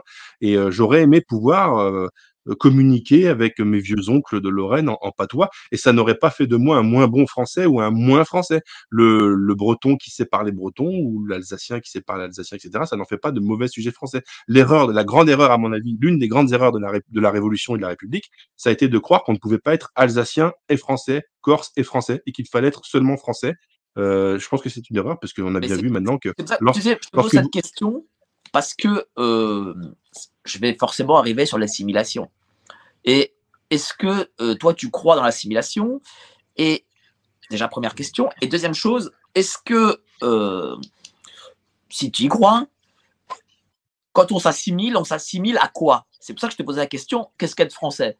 C'est-à-dire, si on doit bah s'assimiler, c'est bah à qui, à quoi doit-on s'assimiler? Si on peut s'assimiler, évidemment. Bah, sur le sujet assimilation contre intégration, par exemple, s'assimiler aujourd'hui, je ne sais pas à quoi on peut s'assimiler, puisque ce que nous disions, ce que je disais à l'instant, c'est que la culture française est complètement dispersée et qu'elle n'est plus une culture française capable d'amalgamer. Donc, il y a, je vois, quelqu'un qui arrive en France demain, je vois pas à quoi il peut s'assimiler. À la limite, il peut s'intégrer et s'intégrer à quoi? À un modèle administratif qui est la République. Donc, évidemment, c'est pas, euh, c'est pas, c'est pas la, c'est pas terrible. Donc, la question de savoir s'il faut plutôt l'assimiler, je vois que c'est une question qui se pose encore dans les partis de droite Mais oui, c'est pour ça que je te la pose la question parce que euh, euh, Zemmour en a fait un, porte-étendard. Bien sûr, mais je pense que Zemmour se, trompe sur ce sujet-là, parce que savoir s'il faut assimiler ou intégrer, c'est un combat d'arrière-garde. L'état actuel de la France, l'état culturel et migratoire de la France fait qu'on ne peut ni intégrer ni assimiler tant qu'on n'aura pas ramené la culture française, lorsqu'on n'aura pas rétabli une situation où la culture française est largement majoritaire et largement dominante. Là, il y aura quelque chose à quoi s'assimiler, à quoi s'intégrer. Et lorsque nous aurons fait ça, nous pourrons effectivement autoriser que des gens qui, par amour sincère de la France, s'installent chez nous, s'assimilent à ce qui sera la culture française rétablie. Mais la proportion des gens qui feront ça sera obligatoirement très réduite. Il est impossible que cela puisse représenter 30, 20 et même 10%, c'est beaucoup trop, mais par euh, capillarité, il y a toujours moyen. Moi, je ne suis pas pour euh, euh, rétablir, enfin pour établir un Reich blanc ou je ne sais quoi. Enfin, je sais qu'il y a des gens, pas forcément des Africains, mais des, Asiatiques. Il y a aussi des, Nord-Américains qui aiment sincèrement la France. Et euh, de toute façon, euh, les mouvements individuels à échelle de l'individu ou de la famille qui se déplacent d'un pays à l'autre, ça existe depuis la nuit des temps. Ça, on ne l'empêchera jamais de toute façon. Puis est-ce que c'est souhaitable? Je ne pense pas. Non, ce qui, ce qui n'est pas souhaitable, c'est le, le raz-de-marée migratoire. Ce qui n'est pas souhaitable, c'est que la proportion des migrés dépasse un certain pourcentage de la population. Il s'agit de définir quel serait le pourcentage idéal. Là, je pense qu'on est atteint des pourcentages qui n'ont plus aucun sens. Il faudrait le ramener à un pourcentage beaucoup plus fin lorsque l'on aura rétabli une, identité française cohérente et lorsqu'il y aura euh, quelque chose à quoi s'assimiler. Mais c'est pas l'urgence. L'urgence, c'est de sauver la France et c'est de redonner aux Françaises qui. Bien sûr, mais est-ce que ça ne signifie pas que euh, les droitards, euh, en fin de compte, ils ont, ils se sont dit bon, bah, en réalité, on reste en l'état, et le mieux qu'on puisse faire aujourd'hui, c'est cette forme, c'est cette forme d'assimilation dont on parle. Est-ce que voilà, est-ce que en réalité, on n'a pas baissé les bras? Ben, les, gens qui soutiennent cette position, ce sont les partis de droite institutionnels dont on vient de parler, LR encore un petit peu, qui essayent, euh, Zemmour, etc. Mais moi, mon point de vue à moi, c'est que ces partis de droite institutionnels on, sont déjà complètement largués par la réalité, en fait. Euh, ces gens qui vivent dans les milieux politiques et donc assez proches des milieux financiers, des milieux culturels mondains, des milieux médiatiques, etc., sont déjà déconnectés. Même lorsqu'un homme politique de droite dit quelque chose qui va dans mon sens, je pense qu'une horloge en panne donne euh, la bonne heure deux fois par jour. Donc ça peut lui arriver de dire quelque chose de vrai et qui ressemble à la réalité. Mais euh, est-ce que vous pensez qu'un Retailleau ou qu'un Ciotti a encore un pied dans le réel? Mais non, ces gens vivent dans une bulle différente. Le monde politique, toi, tu, tu l'as approché, tu sais que c'est une bulle. Moi, quand j'étais euh, proche de, de certaines personnes de très haut placées. C'est un exemple, enfin, c'est une anecdote que je, donne tout le temps. Ces gens-là, ces politiques sont entourés de valets, de serviteurs. Il y a des greffiers qui leur ouvrent les portes qui viennent leur mettre un sucre. Mais quand on a ce genre de rythme de vie où vous avez un greffier qui vous ouvre la porte, qui vous la referme derrière vous, vous avez un chauffeur et qu'on vient vous mettre votre sucre dans votre café, etc., vous n'avez plus aucun contact avec le réel. Donc même les gens comme Ciotti, etc., qui des fois font des sorties un petit peu roublardes sur l'immigration, ils n'en savent rien de ce qui se passe. Et lorsqu'ils continuent à nous parler d'assimilation, d'intégration, ils sont déjà largués et ils nous font la démonstration qu'ils sont largués dès l'instant qu'ils prononcent les mots intégration ou assimilation. Donc ils sont largués. Le, le, le futur, ce sont les gens qui pour le moment ne sont pas encore dans les partis institutionnels, mais qui sont amenés à prendre le relais euh, le plus vite possible. Mais euh, ces gens-là, moi, moi, le débat assimilation-immigration, ça n'a aucun aucun sens en fait. Euh, moi, c'est comme si vous étiez sur une zone qui vient d'être nucléarisée par une bombe atomique et vous avez deux spécialistes de la, de la nature qui disent est-ce qu'on va planter plutôt des roses ou plutôt des tulipes? Moi, j'arrive, je lui dis mais monsieur, le sol est radioactif. Ni les roses ni les tulipes ne pousseront votre débat, vous parlez du sexe des gens, là, ça n'a aucun sens ce que vous êtes en train de me dire. Là, la France, c'est en train de se transformer en une espèce d'énorme c'est un carnage. Et vous avez encore des politicards qui viennent nous dire, mais les prochains arrivants, est-ce qu'on va plutôt les assimiler ou les intégrer? Mais mon gars, mais ce débat ne se pose pas. D'abord, il faut redresser la France pour assimiler quoi que ce soit, euh, qui que ce soit, quoi que ce soit. Ce débat, c'est un débat d'arrière-garde, ça n'a aucun sens. Il faut d'abord sauver la France. Lorsqu'elle sera sauvée, on discutera de ces, de, ces sujets-là. Mais pour l'instant, c'est des sujets, pour moi, c'est de la, de la politique de. mais ça veut dire que la France ne peut pas être sauvée euh, de façon institutionnelle et par les partis aujourd'hui. Ah bah, ça, c'est encore un très très vaste sujet aussi. Effectivement, moi je pense que la voie des urnes est de toute façon bouclée. Je pense que, mmh, pour reprendre un mot que Anatole France avait mis dans la bouche d'un de ses personnages, la République gouverne mal, mais se défend bien. C'est-à-dire que la République est capable de faire des erreurs et de créer des situations extrêmement complexes et dramatiques, mais on n'arrive jamais à la faire chuter parce qu'en fait, elle se défend bien, parce qu'il y a un système qui fait qu'elle se défend bien, etc. Donc, elle n'a pas envie de perdre tout ça. Donc évidemment, si, si nous, on arrive avec une, proposition de politique radicalement différente de ce qui est en train de se faire, on va mettre beaucoup de gens au chômage, on va mettre beaucoup, on va désillusionner beaucoup d'idéalistes, beaucoup d'affairistes également qu'on va ruiner. Ces gens-là n'ont pas l'intention de se laisser ruiner et désillusionner. Donc si on s'approche trop près de l'urne et si les bulletins que nous avons mis dans l'urne sont un peu trop nombreux, ils trouveront le moyen soit d'invalider un vote, soit de contester un vote. Et s'ils n'y arrivent pas, ils feront de toute façon un brouhaha médiatique permanent. Saisiront les instances internationales et la Ligue des droits de l'homme et il y aura des sanctions, etc. Donc je pense que la voie des urnes, il faut quand même continuer à pousser dans ce sens-là parce que de toute façon, il faut jouer toutes les cartes que nous avons. Nous n'en avons pas beaucoup, mais même la voie des urnes, il faut essayer. C'est pour ça que les gens qui se vantent d'être des abstentionnistes, pour moi, c'est une gaminerie, quoi. C'est une gaminerie pour faire le malin. Il faut aller voter. Moi, je vais voter même si un peu la mort dans l'âme, je sais qu'il y a une chance sur mille que ça, ça, ça, ça, porte ses fruits, mais il faut de toute façon le faire parce que les gens qui nous gouvernent ont aussi peur des résultats, euh, de certains résultats, et il faut à un moment donné leur faire peur. Pas peur dans le sens où ils se sentent menacés, mais il faut leur montrer qu'il y a euh, une, une, grogne qui, qui, qui, qui monte et euh, pour, pour, pour éventuellement euh, au moins commencer à les tempérer dans leur folie, notamment migratoire, économique, etc. Mais allons voter parce que de toute façon, on n'a pas grand-chose d'autre à faire. Continuons à faire tout ce que nous faisons sur les réseaux sociaux et à force, et c'est ce vers quoi nous tendons, nous allons réussir à faire tomber une digue. Mais euh, je ne pense pas que demain, même si euh, Marine Le Pen avait gagné euh, l'année dernière, enfin l'année dernière, avait gagné l'élection présidentielle, voilà, le problème c'est que tant que la France est dans l'Union européenne, on voit bien dès qu'un pays de l'Union européenne, euh, même lorsque son dirigeant est démocratiquement élu, il y a tout de suite une, une salve de sanctions qui s'abat. On a vu la Hongrie, la Pologne, euh, là il y a eu des menaces sur l'Italie, etc. Euh, là, on est dans un carcan pour l'instant, donc on est enfermé. ça va être quand même très difficile. Là, ce qu'il faudrait, c'est idéalement, hein, évidemment, j'appelle à rien parce que ce serait illégal, mais ce qu'il faudrait, c'est quelque chose de beaucoup plus viril en fait qu'une qu'une élection. Bah justement, j'ai une question de clown intelligent qui a mis 10 euros. Bah, on le remercie, donc il pose la question, mais je vais pas, je vais pas lire la question entre euh, ce qu'il a écrit entre parenthèses parce que je pense que YouTube n'aimera pas. Cher Jonathan, vous planez par idéalisme sans un autoritarisme fou. Vous lisez ce qu'il a écrit. Vous n'aurez pas une France redevenue blanche et catholique. Non. Point d'interrogation. Est-ce que justement il, faut bah, il faut sortir pour être, on va dire, plus politiquement correct sur cette, question, est-ce qu'il faut sortir de la démocratie pour euh, peut-être sauver la France et revenir bah, à une forme de, dictature, peut-être? En fait, je ne comprends pas la question pourquoi je suis accusé d'idéalisme, mais je pense qu'il était en train de l'écrire et il l'avait envoyé au moment où j'étais en train de dire que la voie des urnes, de toute façon, je pense qu'elle est bouchée et qu'il faudrait en passer par des mesures un petit peu plus viriles. Donc ça répond un peu à la question. Je, ne suis pas idéaliste. Je, suis en train de dire que on vote parce que c'est l'un des moyens de nous exprimer, mais on ne vote pas en, nous imaginant qu'on va renverser le pouvoir comme ça. Je suis en train de dire que si on voulait renverser le pouvoir, il faudrait en passer par des méthodes beaucoup plus physiques et beaucoup plus. C'est-à-dire, il, faudrait aller au putsch, au coup d'État Voilà, au putsch, au coup d'État, c'est compliqué parce qu'un putsch ou un coup d'État, par définition, ça se fait à l'intérieur du régime. Donc, je ne sais pas s'il y a des gens aujourd'hui à l'intérieur du régime. Mais si demain, honnêtement, hein, ça répondra peut-être à la question de l'autoritarisme. Si demain, vous avez une fraction de l'armée qui décide que ça commence à bien faire et qui décide de bouter euh, le petit Macron en dehors de l'Élysée, je crierai pas au scandale, quoi. C'est sûr et certain. Et mais moi, je pensais pas à un putsch parce que j'ai peu d'espoir, parce que justement, c'est ce que je disais, la République euh, se défend très bien. Et qu'est-ce qui fait qu'elle se défend bien? C'est qu'au poste stratégique, elle met que des amis qui lui sont acquis y compris parmi les généraux. Hein, faut pas se leurrer. Hein, les généraux, euh, quand vous arrivez à 2, 3, 4, 5 étoiles, euh, c'est politique et euh, il faut pas trop euh, attendre de choses. Même si des fois on a envie de rêver, mais bon, non, je pensais aussi peut-être à des choses, des mouvements révolutionnaires, la, la rue qui prend le pouvoir, qui renverse tout et qui oblige à des, des situations exceptionnelles. Ça s'est déjà vu dans l'histoire, ça s'est déjà vu à l'époque contemporaine dans d'autres pays.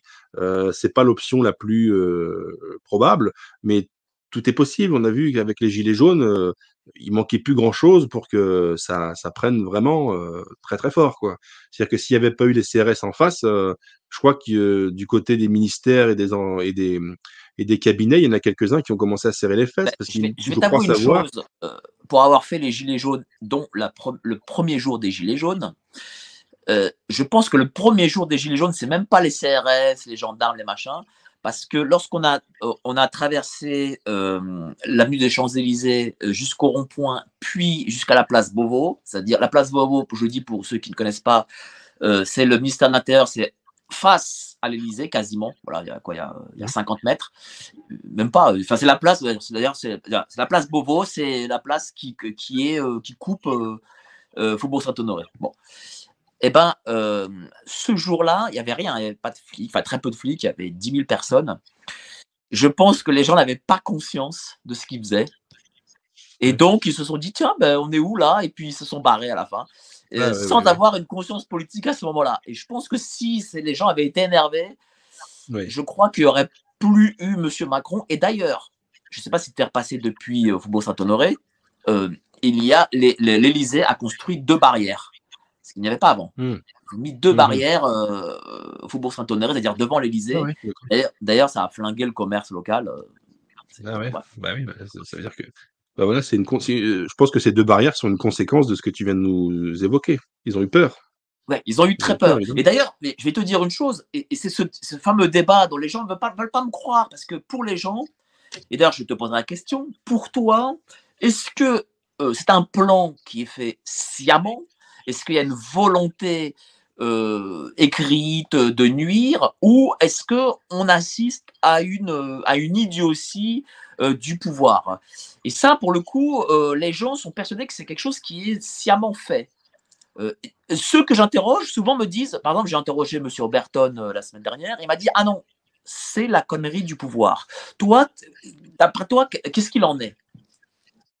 Je suis assez proche de ce que vient de te répondre Oberton. Je pense qu'en réalité, parmi les gens qui aujourd'hui tirent les ficelles, il y en a, il y a une fraction de gens qui sont convaincus politiquement, idéologiquement et presque mystiquement par leur délire mondialiste et européaniste. Je pense que européiste. Je pense qu'il y a une fraction de gens qui le pensent vraiment. Puis il y a les autres qui viennent par mimétisme, qui ont compris que la fraction que je viens de citer ont tous les leviers de pouvoir. Donc, si on veut s'approcher du levier de pouvoir, si on veut son petit siège, si on veut sa petite investiture, etc., il faut parler comme son maître. Euh, le, le, problème, enfin le problème, si tu veux, ce n'est pas que 10 millions de Français pensent qu'il faut dissoudre la France. Il suffit que 1000 Français le pensent. Si ces 1000 Français-là sont au poste du commande, de commande institutionnelle, diplomatique, euh, juridique, etc., et médiatique, c'est tout on tient un pays avec 10 000 personnes et en fait, on le tient même avec 1000 personnes. en fait, je pense même qu'on le tient avec 50 personnes. Et je crois même que la démonstration du Covid, avec les conseils restreints où ils étaient même pas une dizaine là-dedans, je pense qu'à 10 personnes, on tient le pays. Parce que on sait qu'il y a toute une logistique policière, etc., qui va suivre, etc. Donc, le problème des, des gens, c'est que ceux qui sont vraiment les, malheureusement, ceux qui sont vraiment engagés dans un processus de dissolution de la France ont les leviers de commande pour le moment.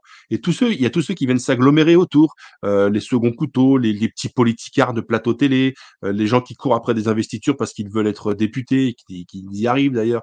Euh, tous les, les, starlets qui, s'expriment dans les médias, vous pensez que lorsqu'une starlet s'exprime dans les médias pour dénoncer ceci ou cela, vous pensez qu'elle a une conscience civique, euh, morale, politique, etc. Non, elle sait ce qu'il faut dire parce qu'elle sait que dans les médias, le discours est balisé et il faut dire ça pour continuer de passer dans les médias. Parce qu'ils ont vu, ces gens-là, que quiconque sortait du discours imposé par les médias n'était plus invité dans les médias. même des grandes stars, des gens comme Bigard, par exemple, a cessé d'être invité comme il l'était avant à partir du moment où il est sorti du récit obligatoire. Donc tous ces gens ils sont pas fous. Ils disent moi j'ai des disques à vendre, j'ai des livres à vendre, j'ai un film à promouvoir, euh, j'ai des spectacles, à, des tickets de spectacles à vendre, etc. À un moment donné, je suis sur un plateau télé, on me tend un micro. Qu'est-ce que vous pensez de la déclaration de ce député RN contre ce député noir? Qu'est-ce que tu veux que le mec dise? Il va pas dire ah non non mais il a eu raison, qu'il retourne en Afrique. Jamais il dira ça. Il dira ah ouais c'est scandaleux, etc. Et qu'est-ce que vous pensez de la déclaration antisémite et de la déclaration misogyne de machin? Est-ce que vous pensez des violences? Euh, les, les, questions sont, sont posées pour rien parce qu'on sait déjà ce que les gens vont répondre parce que tout est formé donc je pense qu'Oberton a raison. Il y a un moment donné, il y a des gens qui ont vraiment une idéologie qui tiennent le pouvoir, et il y a tous les gens qui viennent autour et qui viennent butiner, euh, qui n'ont pas de conviction profonde ou qui finissent par se convaincre qu'ils pensent comme leur maître. C'était pas forcément vrai au début, mais euh, la méthode Coué fait qu'à un moment donné, on croit dans ses propres mensonges, et c'est pour ça que le système tient, parce qu'il y a 5, euh, 5% d'idéologues et 95% de gens qui font du mimétisme par soif du pouvoir, par soif des médias, parce qu'ils ont envie des caméras, ils ont envie des micros, ils ont envie des spots lumineux, et euh, ces gens-là, on leur fait dire tout ce qu'on veut. Ces gens n'ont aucun courage. Et ça vaut pas seulement pour les starlets avec des QI de 80, ça vaut pour les gens qu'on voit sur les plateaux télé qui sont présentés comme des philosophes, des universitaires, des présidents d'instituts de sondage, qui sont présentés comme des chroniqueurs, des éditorialistes. Donc on pense que ce sont des gens qui ont une culture un petit peu plus développée, mais vous remarquerez que ces gens, 99%, disent la même chose sur tous les sujets. Donc j'aimerais savoir comment c'est possible. Je pense que statistiquement, il est impossible lorsque vous réunissez 200 personnes au hasard qu'elles aient toutes la même opinion sur tous les sujets. Donc à partir du moment où on a que tous ces gens ont toujours la même opinion sur tous les sujets sensibles, c'est qu'ils ont été sélectionnés pour être là. Parce que statistiquement, il est impossible que toutes ces personnes pensent la même chose alors qu'elles auraient été choisies par hasard. Elles ont été choisies parce qu'elles valident le discours ou parce qu'on sait qu'elles ne s'opposeront pas au discours, parce qu'il faut se conformer à une ligne. Donc je pense qu'Oberton a plutôt raison, ce qui n'empêche pas, ce qui n'empêche pas qu'il y ait des gens qui pensent vraiment qu'il faut dissoudre la France, qu'il faut la noyer. Ça n'empêche pas qu'il y ait des gens qui sont vraiment fanatiquement anti-chrétiens et qui veulent un monde univers. Euh, euh, Georges Soros, euh, l'autre, là, je sais plus comment il s'appelle, Karl Schwab, là, Schwab, je sais plus. Schwab. Ces gens, ouais, ces gens-là existent, hein. ils existent, ils existent, et ils ont du pouvoir, et ils ont de l'argent. Lorsque ces gens-là n'auront plus de pouvoir et plus d'argent. Mais alors, si les gens qui nous regardent pensent qu'en effet, euh, c'est pas des abrutis, mais que c'est euh, un plan imaginé par des euh, super génies. Est-ce que, déjà nous-mêmes, et j'y mets englobe, et nous-mêmes, ne, nous, ne sommes pas, ne rentrons pas dans une forme de soumission face à un système? Pour répondre à cette question qui va permettre de répondre à celle d'avant aussi, c'est que rien n'est plus mauvais pour un secret que d'être partagé par trop de gens. Si c'était un plan si tous les gens qui valident ce plan étaient en fait dans le coup, ça voudrait dire qu'il y a des milliers, des dizaines de milliers de gens, des milliers de gens, euh, tous les tous les gens que j'ai cités, toutes les stats, etc., qui sont dans le coup. Il n'y a aucune chance. Euh, un, secret qui serait partagé par autant de gens, ça fait longtemps que ça aurait fuité en fait. Donc pour moi, c'est la démonstration que c'est pas un complot, de type euh, où tous ces gens-là se réunissent entre eux et dire bon alors demain on va chez Hanouna, on va dire ça, ça, ça, on va bien les avoir et puis tout le monde dit ouais d'accord et puis à la fin ils, communient dans une espèce de, de rite maçonnique etc. Ces choses-là existent, ces choses-là existent, mais c'est ceux qui participent à ces événements-là ou à ces, ces, ces, ces conciliabules, c'est 5% ou peut-être même moins de ceux qu'on voit dans les médias. Tous les autres font du mimétisme. Mais du coup, d'avoir voulu répondre à ça, j'ai oublié quelle était ta question. Ben justement, est-ce que est-ce que c'est pas une excuse? Est-ce que est-ce que c'est pas une façon de, se soumettre? Deux, est-ce que c'est pas aussi une excuse euh, de ne pas agir en se disant oui mais attendez, si nous agissons, nous avons des gars qui ont des super euh, cerveaux, euh, qui ont 10 coups d'avance, et en fait, ils, gagneront quoi qu'il arrive. Bah, je pense qu'ils ont 10 coups d'avance, mais c'est pas parce que ce sont des gros cerveaux. Ils ont 10 coups d'avance parce qu'ils ont entre les mains tout l'appareil institutionnel, ils ont entre les mains euh, tout l'ordre policier, ils ont entre les mains les lois, ils ont, enfin voilà. Euh, vous savez, euh, c'est pas la première fois que on peut constater que sur un champ de bataille, par exemple, euh, le général en chef, c'est le plus gringalet de la bande. Lui-même ne sait pas tenir son épée, mais il est entouré de gens qui sont à son service et qui savent la tenir, en fait. Donc, euh, c'est évident qu'ils ont 10 coups d'avance parce qu'en fait, non seulement eux, ils sont organisés et ils ont toutes les cartes en main. Nous, on est désorganisés. pour le moment, on est relativement désorganisé et puis surtout, on est sidéré par ce qui est en train de se passer. Eux, ils organisent ce qui est en train de se passer. Donc c'est ça qui leur donne une avance pour nous. Nous, on subit au quotidien ce qui est en train de se passer. Ce qui s'est passé en l'espace de deux ans, ça nous est tombé sur le coin de la figure. Euh, il nous a fallu du temps pour nous prendre conscience de ce qui nous arrivait, la tyrannie sanitaire, le, délire George Floyd à l'été 2020, où on a vu subitement du jour au lendemain des gens s'en prendre au statut et mettre le genou par terre, etc. Déjà, il y a un temps où on voit ce qui se passe, on se dit mais c'est vraiment en train d'arriver ça. Mais eux, ils sont préparés à ça puisque c'est eux qui ont fait en sorte que ça arrive. Nous, on subit, donc on a, par définition, on a toujours un coup euh, en arrière par rapport à eux. Enfin, ils ont toujours un coup d'avance. Et lorsqu'ils, comme, eux, ils sont organisés puis que ça dure depuis un petit moment, euh, oui. Mais pour répondre à ta question, parce que là, je viens de, de me souvenir de ta question, non, c'est pas une excuse qu'on se donne pour ne pas agir, puisque malgré tout, on agit tout ce qu'on fait, on, parle autour de nous, on est très actif sur les réseaux sociaux, mais c'est ce que j'ai dit tout à l'heure, on n'a pas toutes les cartes en main. Nous, on n'a pas l'armée avec nous, on n'a pas la police avec nous, on n'a pas la possibilité demain de déferler sur l'Elysée. Tout ce qu'on a, c'est nos petits doigts que l'on peut faire euh, pianoter sur nos petits claviers pour faire des statuts sur les réseaux sociaux, faire de la vidéo, faire de l'interview, euh, faire de l'analyse, faire remonter des observations. Euh, c'est déjà énorme je pense qu'en l'état actuel, on fait tout ce qui est en notre pouvoir et qui est encore euh, légal et qui peut être exercé sans nous emmener en prison. Mais euh, je pense pas que je pense pas que on, se cherche pas d'excuses pour ne pas agir. Hein. ceux qui se cherchent des excuses pour pas agir, ce sont ceux qui pensent ou qui feignent de penser ou qui ont fini par se faire croire que c'est en votant qu'on allait changer la situation. Là, je pense que ces gens-là qui, misent tout sur le vote, sur l'élection, eux, pense qu'ils sont dans une, stratégie qui consiste à se donner bonne conscience et à attendre que ça se passe. Parce que quand ça marche pas en 2017, bon, bah, on revotera en 2022. Bon, ça n'a pas marché en 2022. On, on revotera en 2027. Et à chaque fois, c'est des échéances, c'est plusieurs années, ça dure et dure. Et ils pensent qu'il n'y a que ça qui peut nous sauver. Nous, on a, on a, on a, depuis longtemps, on a compris que l'élection, c'était une option parmi d'autres, une carte qu'on essayait de jouer. Si un jour elle tombe, tant mieux. Si un jour elle tombe pas, tant pis. Au moins, on aura essayé, mais on est actif à côté. Donc, euh, euh, faut pas, faut pas, être. Euh, bien sûr, mais tu as parlé de désorganisation euh, de notre camp. comment justement permettre cette organisation pour, Comment s'organiser Comment faire pour qu'on fasse masse plus qu'on ne peut le faire actuellement? Bah, c'est ouais, c'est dur de s'organiser en fait et tu remarqueras que les grands mouvements historiques, euh, le bolchevisme également, la Révolution française, alors là surtout la Révolution française, au début il y avait des tergiversations, des oppositions, des contradictions et que celui qui a fini par l'emporter, c'est celui qui avait la main sur la guillotine. Donc ça répond aussi à la question de l'internaute de tout à l'heure. Oui, c'est à un moment donné, c'est l'autoritarisme qui s'impose. Euh, à un moment donné, Staline, il a fait le ménage autour de lui. À un moment donné, euh, euh, Robespierre, il a fait le ménage autour de lui. À un moment donné, De Gaulle a fait le ménage autour de lui, dans un genre différent, évidemment. Mais euh, il, faut, il faut en passer par là. Mais tous les mouvements d'opinion y compris lorsqu'ils sont partagés par euh, beaucoup de gens, il y a toujours à l'intérieur du mouvement d'opinion des chapelles, parce que lui, euh, sur l'économie, il est plus libéral que lui, donc ça fait déjà une chapelle différente. Et lui, il pense que bon, l'avortement, c'est pas bien, mais bon, euh, maintenant c'est un acquis. Bon, l'autre pense que non, donc ça fait encore une chapelle différente. Et on est en train de nous, de se diviser sur des, des sujets qui sont pas des sujets secondaires. Attention, ce sont des sujets très importants, mais à un moment donné, il faut prendre conscience que il y a une, il y a un sujet qui devrait nous réunir tous, en fait. Et la difficulté, c'est effectivement de réunir tous, euh, de réunir tout le monde, y compris euh, dans notre famille euh, d'idées, entre guillemets, où les caractères sont assez forts. Parce que dans notre famille d'idées, chez les contestataires du système, les caractères sont forts.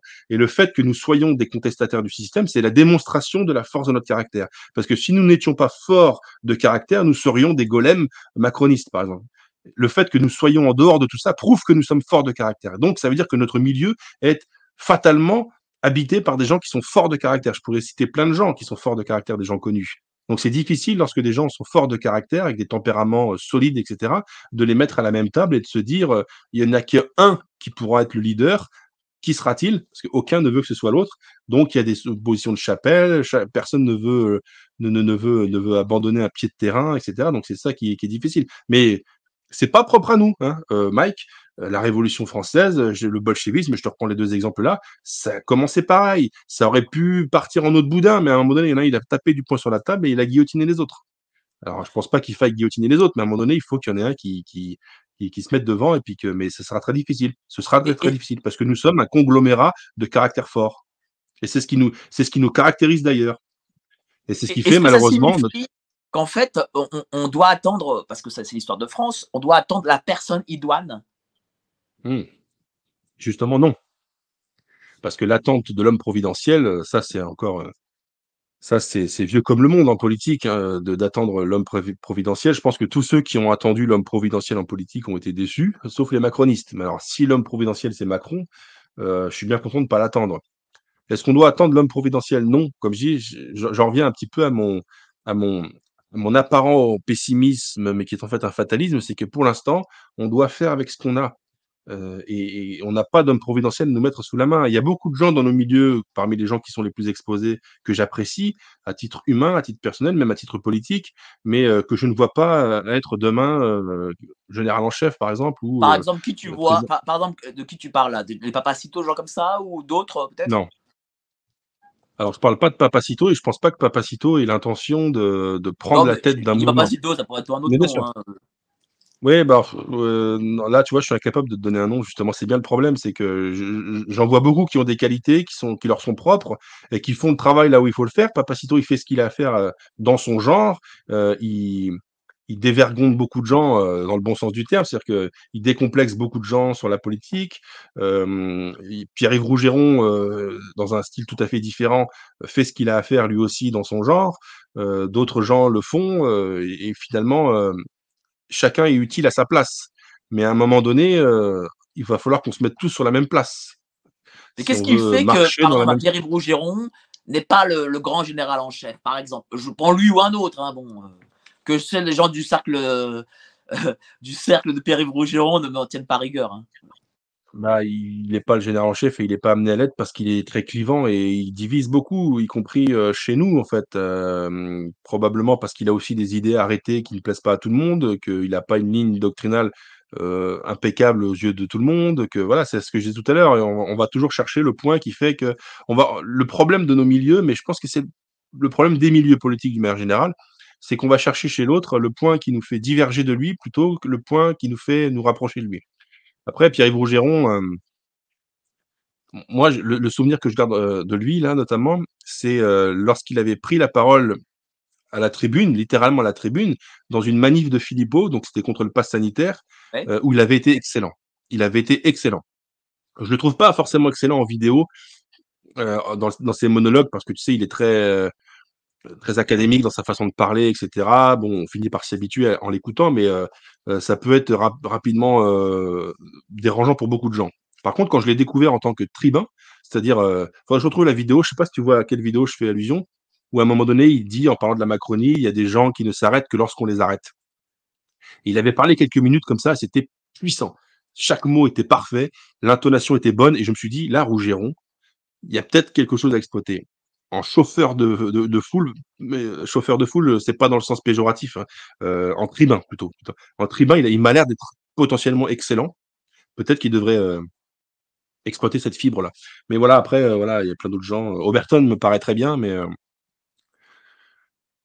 mais tout le monde est très bien à son échelle, est-ce que pas, en fait moi j'en ai parlé avec, Bernard Monod, l'é l'économiste et il m'a dit: «Mais en fait, quelque chose de peut-être très juste, c'est en fait, c'est les circonstances qui font les gens et rien ne se passera tant que, la circonstance ne viendra pas». Lui, bon, comme il est économiste, il parle d'une faillite totale de l'État. Donc lui dit, voilà, tant qu'il y aura pas, par une faillite de l'État ou un événement, particulier, et ben, la personne ne sera pas encore là parce que c'est pas c'est pas les gens qui créent le qui créent la circonstance. Ouais, c'est intéressant, mais c'est pas faux en plus. C'est vrai que, sans les événements révolutionnaires, heu, Marat aurait continué d'être un petit médecin dans son coin, on n'en aurait jamais entendu parler, heu, sans les événements algériens, heu, bah, déjà sans les événements de la guerre, on n'aurait jamais entendu parler de De Gaulle. C'est pas De Gaulle qui a provoqué la guerre mondiale, mais heu, le fait que la guerre mondiale survienne, ça a permis de faire émerger un un personnage. Donc effectivement, les circonstances qui, à un moment donné, sont multifactorielles, qui ne dépendent de personne en particulier, c'est-à-dire qu'elles dépendent de tout le monde, d'une association d'événements, d'une association de un enchaînement de de de d'événements qui finit par créer une situation qui échappe un peu à tout le monde. Et effectivement, c'est dans ces moments-là, mais c'est souvent ça, dans les moments de crise, dans les moments de guerre, dans les moments de tension extrême que les les les les caractères émergent. Et peut-être que parmi tous les gens que j'ai cités et d'autres que je n'ai pas cités, mais auxquels on pense, pour l'instant, il y en a aucun qui nous paraît pouvoir sortir, hem, de de de de de la foule et de de devenir, heu, la lumière, des autres. Mais peut-être que si demain les circonstances étaient vraiment exceptionnelles et puis, heu, catastrophiques, voire apocalyptiques, peut-être que l'une de ces personnes auxquelles on ne pensait même pas, serait capable de se révéler comme étant le meilleur, euh, le, le meilleur d'entre nous, en fait, euh, ce, qui, ce, ce qui est tout à fait possible. Mais effectivement, je suis assez d'accord avec euh, la remarque de ton interlocuteur. C'est bien souvent les événements qui forgent les hommes plutôt que l'inverse, euh, bien évidemment. Après, les hommes se forgent dans les événements et ils écrivent l'histoire en se donnant le bon rôle, évidemment. Ça, c'est aussi euh, encore autre chose. Est-ce que toi, tu sens les événements justement arriver? Moi, ce que je sens, ce dont je suis absolument convaincu, c'est ce que je disais tout à l'heure, c'est qu'il y a quelque chose qui gronde à l'intérieur des gens, mais qui malheureusement, ils n'arrivent pas à le verbaliser. Mais il est évident que là, c'est pas quelque chose que je sens, c'est quelque chose que je vois et qu'on voit tous. C'est le, la désillusion pour le monde politique et le fait que les gens, bien qu'ils votent de moins en moins, si l'on en, si l'on en croit les chiffres de l'abstention élection après élection, ils votent de moins en moins. On pourrait croire naïvement que ça veut dire qu'ils sont de moins en moins politisés. Pourtant, ils sont de plus en plus politisés, les gens, en ce sens que la situation actuelle fait qu'on se sent obligé d'avoir un avis sur tout. Vous allez dans une salle de sport, un bistrot, la place du marché, vous lancez n'importe quel sujet, vous réunissez trois, quatre personnes au hasard, vous lancez, un, vous lancez un sujet, tout le monde a un avis sur le sujet, y compris des sujets extrêmement pointus. Qu'est-ce que vous pensez de la crise énergétique? Tout le monde a un avis dessus. Est-ce que vous pensez du nucléaire? Tout le monde a un avis dessus. Est-ce que vous pensez d'Elon Musk qui rachète Twitter? Et tout le monde a un avis dessus. Donc les gens sont politisés comme jamais parce qu'en fait, dans le monde dans lequel on vit, qui est ultra médiatique, n'importe quel sujet devient un sujet politique. Euh, une phrase dans une chanson d'un rappeur, ça devient euh, l'objet d'un reportage sur BFM qui est repris par LCI, puis machin, etc. Et tout le monde se sent obligé d'avoir un avis euh, dessus parce qu'on a dit aux gens que le règne, cette société du règne individuel, où tout le monde était égal à tout le monde, donc tout le monde peut avoir un avis sur tout, et l'avis de tout le monde vaut celui de tout le monde. Donc les gens se sont convaincus de ça, ils ont un avis sur tout, et pourtant ils votent de moins en moins ça veut dire qu'il y a un grand désintérêt pour la classe politique et pour la politique telle qu'elle est en train de se, de se, de se, de, se pratiquer, telle qu'elle se pratique. Donc je me dis peut-être que une société de gens de plus en plus politisés, mais de moins en moins électeurs, ça peut ouvrir la possibilité une possibilité éventuelle que ces gens qui sont de plus en plus politisés mais qui ne veulent plus voter décident un jour d'exprimer leur opinion autrement. Malheureusement ou heureusement, entre-temps, les réseaux sociaux sont apparus et beaucoup de gens pensent que donner son avis sur un réseau social, c'est un acte militant qui se suffit à lui-même. Euh, il y a des gens, ils se connectent sur Twitter, ils donnent leur avis sur un sujet et ils pensent qu'ils ont fait leur boulot. Ils pensent qu'ils ont amélioré la situation. Ils pensent qu'ils ont donné leur, leur, avis et ça suffit. Après, ils retournent devant la télévision. Ce qu'il faut, c'est que les gens comprennent que les réseaux sociaux sont un intermédiaire et un moyen et surtout pas une finalité. On doit pouvoir donner son avis, mais il faut que ça ait un sens, en fait. Il faut que ça serve à créer des communautés, à nous réunir, etc. Moi, tout ce que je fais sur Facebook, parce que je suis très actif sur Facebook, euh, c'est pour faire remonter des informations, des analyses, des observations, pour que les gens les partagent et que ces publications se retrouvent sur les murs de gens qui ne sont pas mes amis, mais qui sont les amis de mes amis, et que ça apparaisse devant les yeux du plus grand nombre, en fait. C'est presque un travail de, bah, de, de, propagande. Le, le, le, mot est connoté, mais ça, ça, existe, en fait.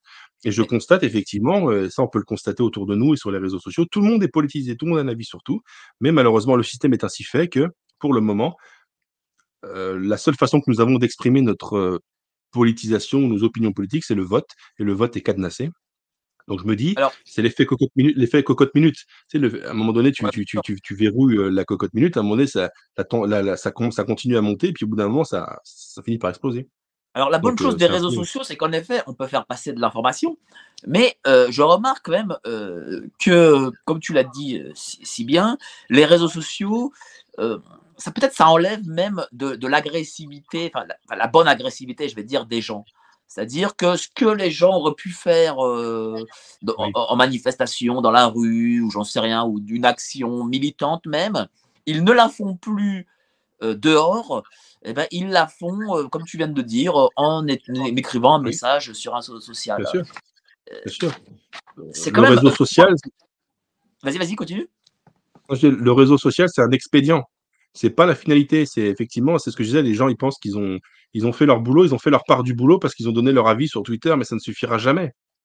Mais euh, euh, et beaucoup de gens qui se, là par exemple quand euh, toi tu, tu y étais aussi au manif contre le pass sanitaire euh, l'année dernière, euh, j'aurais aimé que tous ceux qui me disaient sur les réseaux sociaux qu'ils étaient d'accord avec le fait que je sois dans une manifestation, ils soient avec moi plutôt que sur les réseaux sociaux à me le dire en fait je suis d'accord avec toi que c'est un expédient et que ça, ça, a tendance à, en fait, à, à, à empêcher en fait l'expression d'une vraie colère de rue. Et clairement, et, et je vais te dire une le... chose. moi, je le vois, les jeunes ne militent plus dans les partis politiques. Alors bon, je dis pas que c'est la panacée de militer dans les partis politiques. Bon, moi, mais moi, quand j'ai eu 18 ans, en 99, j'ai milité dans les partis. Et puis, malgré tout, j'ai pu voir ce qu'étaient ce que, ce qu'étaient les partis de l'intérieur. C'est toujours bon, c'est toujours une expérience bonne à prendre. Et puis, deuxième chose, euh, ça te permet aussi de, de, créer des liens avec des gens parce que euh, vous avez milité physiquement. Euh, et j'avoue que le, le, meilleur militantisme à ce niveau-là, c'est celui des facultés, hein, pour le coup. Moi, j'étais à l'Uni Paris 2 et, et je remarque qu'aujourd'hui, les jeunes ne militent plus physiquement, militent sur les réseaux sociaux ou en faisant euh, des vidéos. Et justement, toi, qu'est-ce que tu penses de cette nouvelle génération euh, de jeunes euh, Comment tu les juges? Est-ce que parce qu'ils ils ne connaissent pas le terrain, mais ils connaissent plus peut-être la technique des réseaux sociaux? Est-ce que, est que, tu penses que cette nouvelle jeunesse peut donner espoir au reste de la population Parce que peut-être que cette jeunesse arrivera à faire quelque chose. Euh, je pense que cette jeunesse dont tu parles, qui n'est plus sur le militantisme de terrain, mais qui est maintenant sur les réseaux sociaux et qui a soif de politique, comme je le disais tout à l'heure, puisqu'elle donne son avis sur tout, nous n'avons plus qu'à nous mettre au contact d'elle pour l'aiguiller correctement. Donc en fait, on est effectivement en ce moment dans une sorte d'intermédiaire, une sorte d'entre-deux où les gens ont quitté le terrain, et ne se sont pas encore réapproprié une autre façon de faire de la politique. Pour l'instant, ils sont dans cette espèce de purgatoire qui sont les réseaux sociaux. Et c'est là qu'ils donnent leur avis et c'est là qu'ils font de la politique. Notre devoir à nous maintenant, notre rôle, ça va être, et c'est ce que nous sommes en train de faire depuis un certain nombre d'années, toi et moi et d'autres, c'est parler à ces jeunes pour les orienter à faire quelque chose de plus concret. Pour l'instant, effectivement, c'est une sorte de purgatoire. Ils sont, je pas, le mot n'est pas bien choisi, une sorte d'entre-deux en fait. Ils sont dans l'arrière-boutique en fait.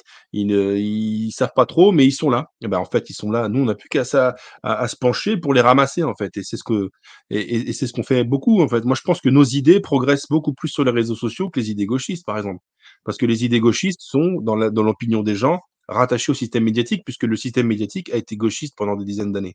Donc quand vous êtes jeune et que vous voulez penser euh, gauche, vous vous dites la gauche, euh, c'est tout ce qu'on a vu à la télé depuis 30 ans, quoi. Donc, euh, ils n'ont pas forcément envie de retrouver ça sur les réseaux sociaux. Le, les réseaux sociaux, c'est une réalité alternative. Et c'est dans cette réalité alternative que nous sommes, nous, les plus présents, en fait. Et il est évident, en fait. Hein. Honnêtement, est-ce qu'on pourrait citer des cas où une mobilisation de, de tweetos de gauche a imposé à son sujet à BFM TV, par exemple. Assez souvent, c'est BFM, un, sujet de gauche ou favorable aux idées de gauche, c'est BFM qui décide de le mettre en avant, et ensuite les réseaux sociaux, euh, les, les, les, internautes gauchistes qui relaient. Mais euh, les, les, thématiques de droite, c'est rarement un grand média qui décide de lui-même de, de, de, de, le présenter. C'est généralement parce que nous, nous avons fait le boulot d'abord sur les réseaux sociaux, que nous avons fait remonter. Donc, c'est vraiment une force que nous avons. Nous avons les réseaux sociaux, nous y sommes très présents, très puissants et en réalité très influents, même beaucoup plus qu'on ne le croit.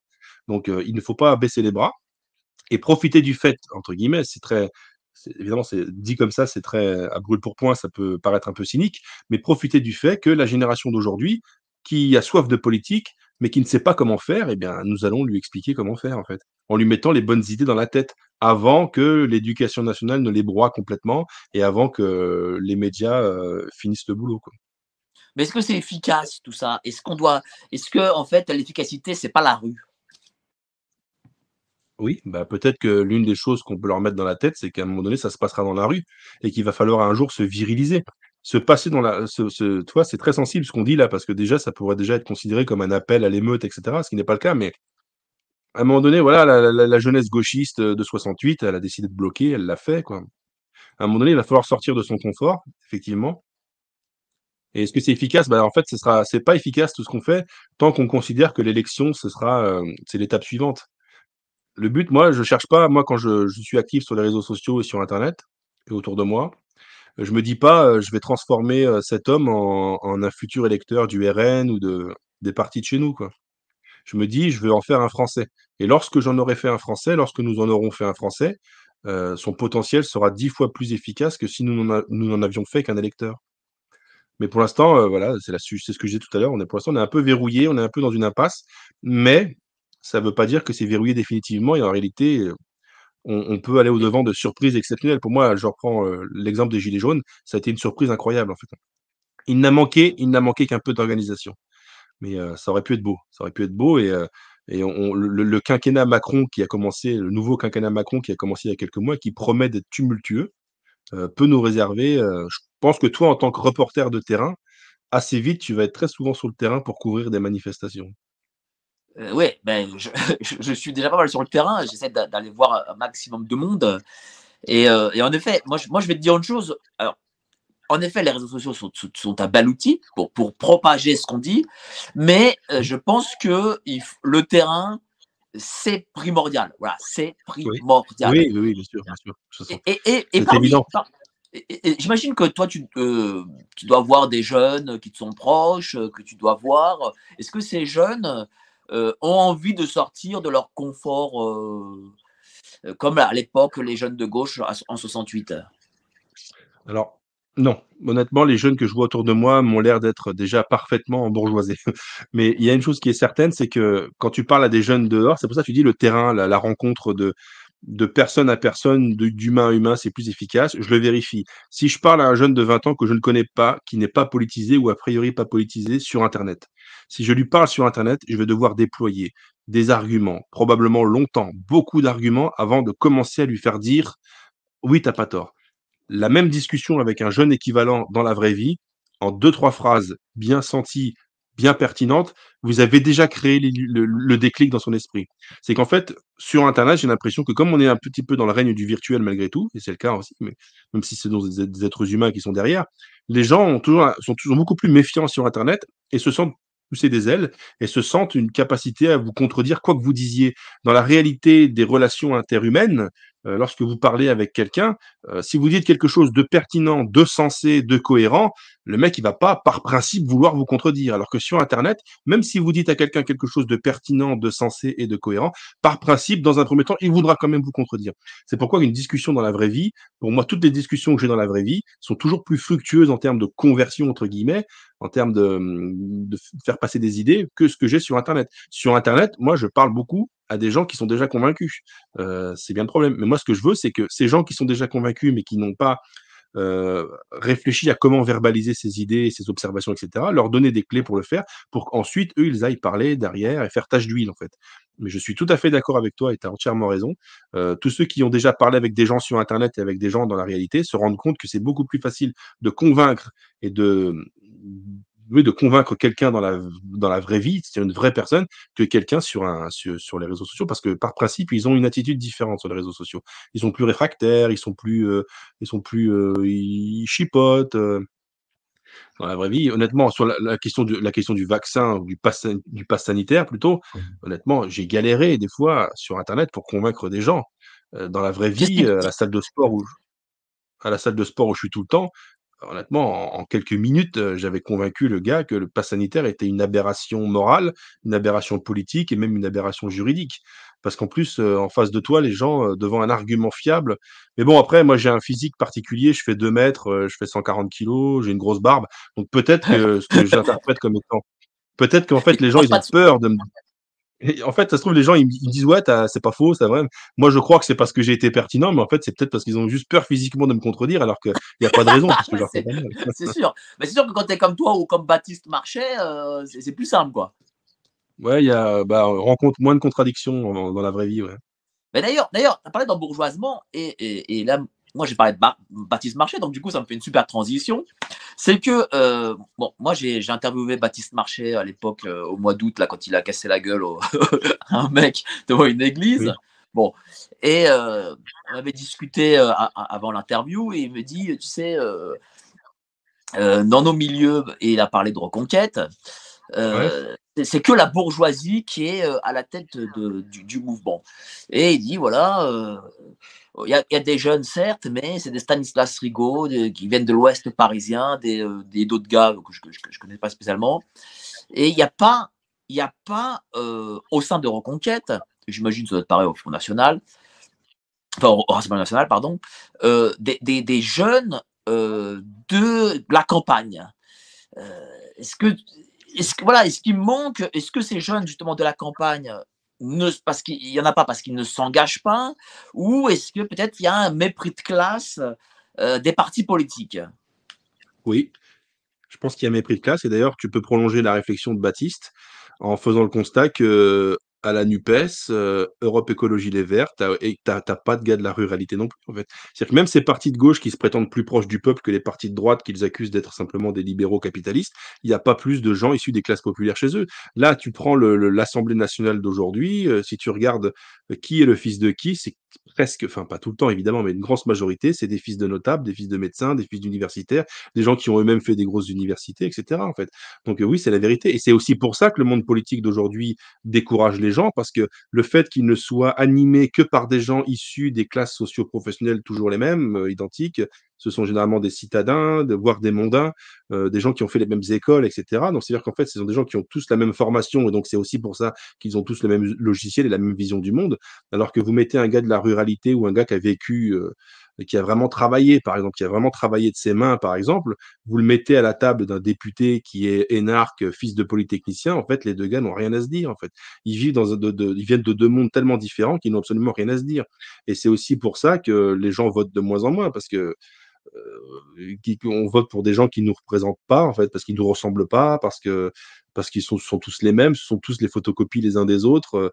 même les même les gars de la Nupes qui débarquent avec euh, euh, avec des baskets ou je ne sais quoi, enfin qui débarquent débraillés pour faire populo. En fait, ils sont quand même fils de prof et fils de médecin, des fois même médecins, etc. Donc, Baptiste a raison, et c'est effectivement un problème de, constater ça. Est-ce que c'est un mépris de classe? Assurément. Et c'est aussi malheureusement une stratégie des partis politiques parce que pour pouvoir exister dans un parti politique, il faut pouvoir exister dans le système médiatique où il va falloir inévitablement aller pour défendre le programme. Or, les codes des médias sont très liés aux codes de la bourgeoisie citadine et un gars qui vient de la ruralité sera très vite perdu, se fera très vite manger par un journaliste retors et c'est aussi pour ça que les partis politiques mettent en avant des gens qui sont habitués aux mondanités et euh, au compagnonnage des journalistes parce qu'ils s'en sortent mieux euh, face à eux. Donc oui, c'est un mépris de classe qui est, euh, je pense, sincèrement méprisant malheureusement et qui est aussi stratégique, euh, méprisant par stratégie, en fait. Euh, c'est la vérité. Et euh, effectivement, Reconquête n'échappe pas à la règle, en effet. Mais, mais, comment, mais comment justement les gens le prennent ça en province? Est-ce que tu, as, parlé de, que, ça, que, que, que, ça, que ça boue, que, la marmite bouillait, quoi, en gros. Oui. Voilà, c'est dans, en ébullition plutôt. Euh, est-ce que, euh, euh, est-ce que justement en province, il y, y, a une sorte de frustration de ça? Est-ce que en province, on a une forme d'envie d'en découdre parce que voilà, on est mis de côté? Comment ça se passe? Ce que je vois en province, c'est une envie d'en découdre, pas encore, parce que je pense que pour l'instant, enfin chez certains, oui évidemment, mais d'une manière générale, non. Ce que je, ce que je vérifie en premier lieu, c'est un, les gens sont blasés.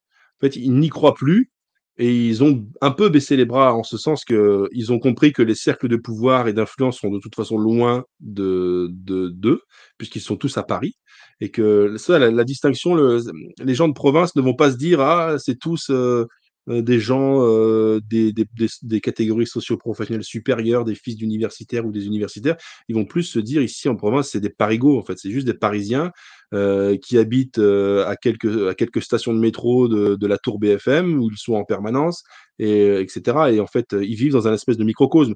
Et malheureusement, les gens de province ont, ont compris qu'ils étaient les dindons de la farce, mais ils ne savent pas, pour toutes les raisons qu'on a dites tout à l'heure, c'est qu'ils ne l'ont pas encore verbalisé, ils ne sont pas encore organisés, mais tout ça, ça donne non pas une envie de se révolter, parce que je pense que ça serait déjà fait, mais ça leur a donné une envie euh, d'abandonner et ça, par contre, ils l'ont fait, en fait, puisqu'ils ont, par exemple, abandonné les urnes. Ils ont abandonné l'idée qu'un jour, ça pourrait changer. Pour l'instant, ils sont dans une phase un petit peu euh, pessimiste. C'est ce que je vérifie, en tout cas. Euh, ça, c'est pour les gens qui ont pris conscience qu'il y avait des problèmes. Il y a aussi des gens en province, comme dans la ville, euh, notamment les étudiants. Alors là, ça, c'est violent. Les étudiants de 20 ans que je rencontre, tous ceux, tous les étudiants de 20 ans, enfin, là, oui, tout, malheureusement, oui, je dois dire, tous les étudiants de 20 ans que j'ai rencontrés pendant la crise sanitaire, euh, mettaient tous très bien leur masque, avaient tous leur passe sanitaire à jour. Et c'est là que j'ai compris que la jeunesse des universités actuellement, euh, pour l'instant, elle est complètement golémisée, quoi. golémisée complètement. Donc ma dernière question, est-ce que malgré tout, tu as espoir pour la France, pour l'avenir? Oui, oui, oui, parce qu'on ne peut pas perdre. Et je prends l'exemple que j'ai déjà pris lorsque j'ai voulu présenter un livre de Maurice Barrès qui s'appelle Autour de Jeanne d'Arc en 1917. Euh, la France n'est pas en grande forme, c'est la guerre. On a envoyé la plupart des hommes sur le front, beaucoup sont morts, tout paraît désespéré. Il y a plein d'épisodes de l'histoire de France où on avait l'impression, évidemment, que tout était fichu. Et il y a toujours quelque chose qui, qui, qui, qui, qui, il y a une étincelle à un moment donné qui, qui, qui, qui ouvre une porte supplémentaire. Il y a un destin qui s'accomplit, il y a un personnage qui émerge, c'est ce qu'on disait tout à l'heure. Les circonstances, des fois, font les hommes, qui fait que la France s'en est toujours sortie, malgré qu'elle a toujours eu autour d'elle des forces extrêmement nuisibles qui voulaient la détruire, les Anglais, les Allemands et puis d'autres. Euh, il y a toujours eu quelque chose qui fait que la France a survécu. Je pense que là, à l'heure actuelle, malgré que la France ne soit pas en guerre militaire à proprement parler avec une nation étrangère, elle ne s'est jamais aussi mal portée en temps de paix. Mais euh, c'est le drame de la France. Est-ce qu'on va gagner, est-ce qu'on va perdre? Moi, je suis chrétien, euh, voilà, j'ai la foi. À un moment donné, je me dis, euh, les gens qui sont en face de nous, bon sang, ils peuvent pas gagner, c'est pas possible. Ils ont tort sur toute la ligne. Ils sont malsains, ils sont méchants. Parce qu'à la limite, c'est même pas qu'ils ont des idées différentes des nôtres. À la limite, ils ont des idées différentes des nôtres. Mais c'est les choses qui, je reprends l'exemple du wokisme. Moi, une société où le wokisme aurait triomphé, j'en veux pas. Moi, une société où je vais croiser un homme enceinte des, qui, n'est pas un homme d'ailleurs, mais tu compris ce que je veux dire. Euh, je veux pas d'une société comme ça. Là, pour moi, c'est une société du démon. C'est le démon qui a gagné à ce moment-là. Et euh, est-ce que le démon peut gagner? Lorsqu'on est chrétien, on est obligé de répondre à cette question par la négative. Non, le démon ne peut pas gagner. À la fin, c'est le bien qui gagne en fait. Et je crois en toute humilité que ce que nous défendons, c'est le bien. Parce que moi, c'est pareil pour toi, contrairement à ce que nos adversaires disent, on veut le, on veut le, le malheur de personne. Moi, je veux un Sénégal brillant et prospère peuplé de Sénégalais fiers du Sénégal. Même chose pour Taïwan et même chose pour euh, n'importe quel pays du monde, en fait. Ce que je veux, c'est que chacun soit, pays, euh, soit fier de son pays et qu'il communique éventuellement avec le monde extérieur, mais qu'il en soit fier et qu'il ait des raisons d'en être fier. Même si le pays n'est pas le, la première puissance du monde, euh, moi j'ai vécu au Sénégal, c'est un pays que tu connais peut-être, j'ai vécu au Sénégal, j'ai croisé énormément de gens qui étaient fiers du Sénégal, fiers d'être sénégalais, et qui portaient le maillot de football du Sénégal et qui portaient des, des oripeaux sénégalais. Les mecs, pourtant, le Sénégal, c'est pas le pays qui fait le plus rêver au monde en termes de PIB, en termes de rayonnement économique, etc. Mais dans leur relatif misère, dans leur relatif chagrin, ils sont fiers de ce qu'ils sont. Et moi, c'est ce que je voudrais, c'est que les, les peuples soient fiers de ce qu'ils sont et on, ne veut le malheur de personne. Alors que je suis convaincu que nos adversaires veulent notre malheur. À partir du moment où ils prennent le monde tel qu'il a existé, qu'ils le détruisent sous nos yeux en sachant que ça nous déchire le cœur, et qu'ils le font quand même, c'est-à-dire qu'ils veulent notre malheur. Moi, je veux le malheur de personne. Je veux que chacun soit heureux là où il doit l'être. Merci beaucoup, euh, cher Jonathan. Donc on va, euh, gagner. Quelle est ton actu du coup? Ton actualité Dis-nous. Bah, mon actualité, par exemple, c'est celle de la délégation des siècles, ma maison d'édition, où on a sorti euh, plusieurs livres là qui viennent de sortir, notamment Considération sur la France de Joseph de Maistre, qui est évidemment un incontournable de nos familles de pensée, et une biographie de, du chevalier Bayard, en fait. Parce que ce qu'il faut aujourd'hui à nos contemporains, c'est se redonner des maîtres et se redonner des modèles. Le chevalier Bayard, c'est un modèle de bravoure, d'héroïsme, de courage, un modèle combattant. sur son pont, euh, quand même. Qui, euh, il a défait une armée entière tout seul, le chevalier Bayard. C'est pour ça que moi, je ne supporte pas cette expression-là euh, de, la de, la diversité qui parle de tout fragile. Et d'ailleurs, on ne devrait pas accepter cette, expression même. Non, bien sûr, on ne devrait pas. Euh, l'histoire de l'histoire française et l'histoire de beaucoup de nations européennes, c'est euh, un, long chapelet interminable de braves, de courageux, de héros. et le chevalier Bayard en est un. Et comme je veux que nos contemporains aient de nouveaux modèles à qui se fier, j'ai réédité donc cette biographie du chevalier Bayard euh, qui, est, qui a été écrite par son fidèle euh, serviteur, en fait, qui, s'est fait appeler le loyal serviteur et qui en fait s'appelle euh, Jacques de Maille. Et c'est une biographie écrite du vivant du Chevalier Bayard par quelqu'un qu'il avait connu personnellement. Et j'ai aussi réédité euh, Vite Saint-Martin, qui a été écrit par Sulpice Sévère en 397, donc ça nous rajeunit pas, sur le célèbre et incontournable Martin de Tours, saint de l'Église catholique, évangélisateur des Gaules, parce que c'est le travail que se donne la délégation des siècles, ma maison d'édition, c'est nous redonner la fierté de ce que nous sommes en nous rappelant constamment que nous sommes à la suite de, de lignées interminables de héros, de saints, de grands hommes, de grands savants, de grands scientifiques, de grands écrivains. Euh, nous ne sommes pas rien, nous sommes le fruit de tout ça et il faut en être fier. Donc, la délégation des siècles.fr, ah il, y a un site internet, il y a euh, euh, délégation des siècles.fr, il y a aussi, j'imagine, une page Facebook, des choses comme ça? Oui. Bien sûr, il y a un site internet, délégation des siècles, la délégation des siècles.fr, tout attaché sans accent.fr. Il y a aussi une page Facebook que j'alimente moins en ce moment. Mais sinon, si vous me suivez sur mes réseaux sociaux, vous tapez Jonathan Sturel, que ce soit sur Telegram, heu, Facebook ou Twitter, où je suis maintenant depuis peu, vous me trouverez sans aucun problème et lorsqu'un nouveau livre sort, j'en parle et cetera donc heu, voilà, il faut il faut réédifier l'âme française aussi par la littérature et c'est ce que nous faisons. Bah, bravo, euh, cher Jonathan, merci beaucoup. Vous étiez plus de Merci à 900 toi. personnes en même temps. Ouais, c'est pas mal pour le coup, pour un dimanche soir. 900 personnes en même temps, Merci. mais je suis sûr que vous serez plus après en replay. Donc n'hésitez pas à partager cette vidéo à fond. Euh, vous mettez des pouces toujours pour avoir un meilleur référencement. Merci beaucoup, cher Jonathan. On a passé 1h50 ensemble un dimanche soir, hein, quand même, mine de rien. Merci pour l'invitation, Passez une Mike, bonne hein. soirée et à la prochaine. Salut, ciao. Au revoir, au revoir à tous.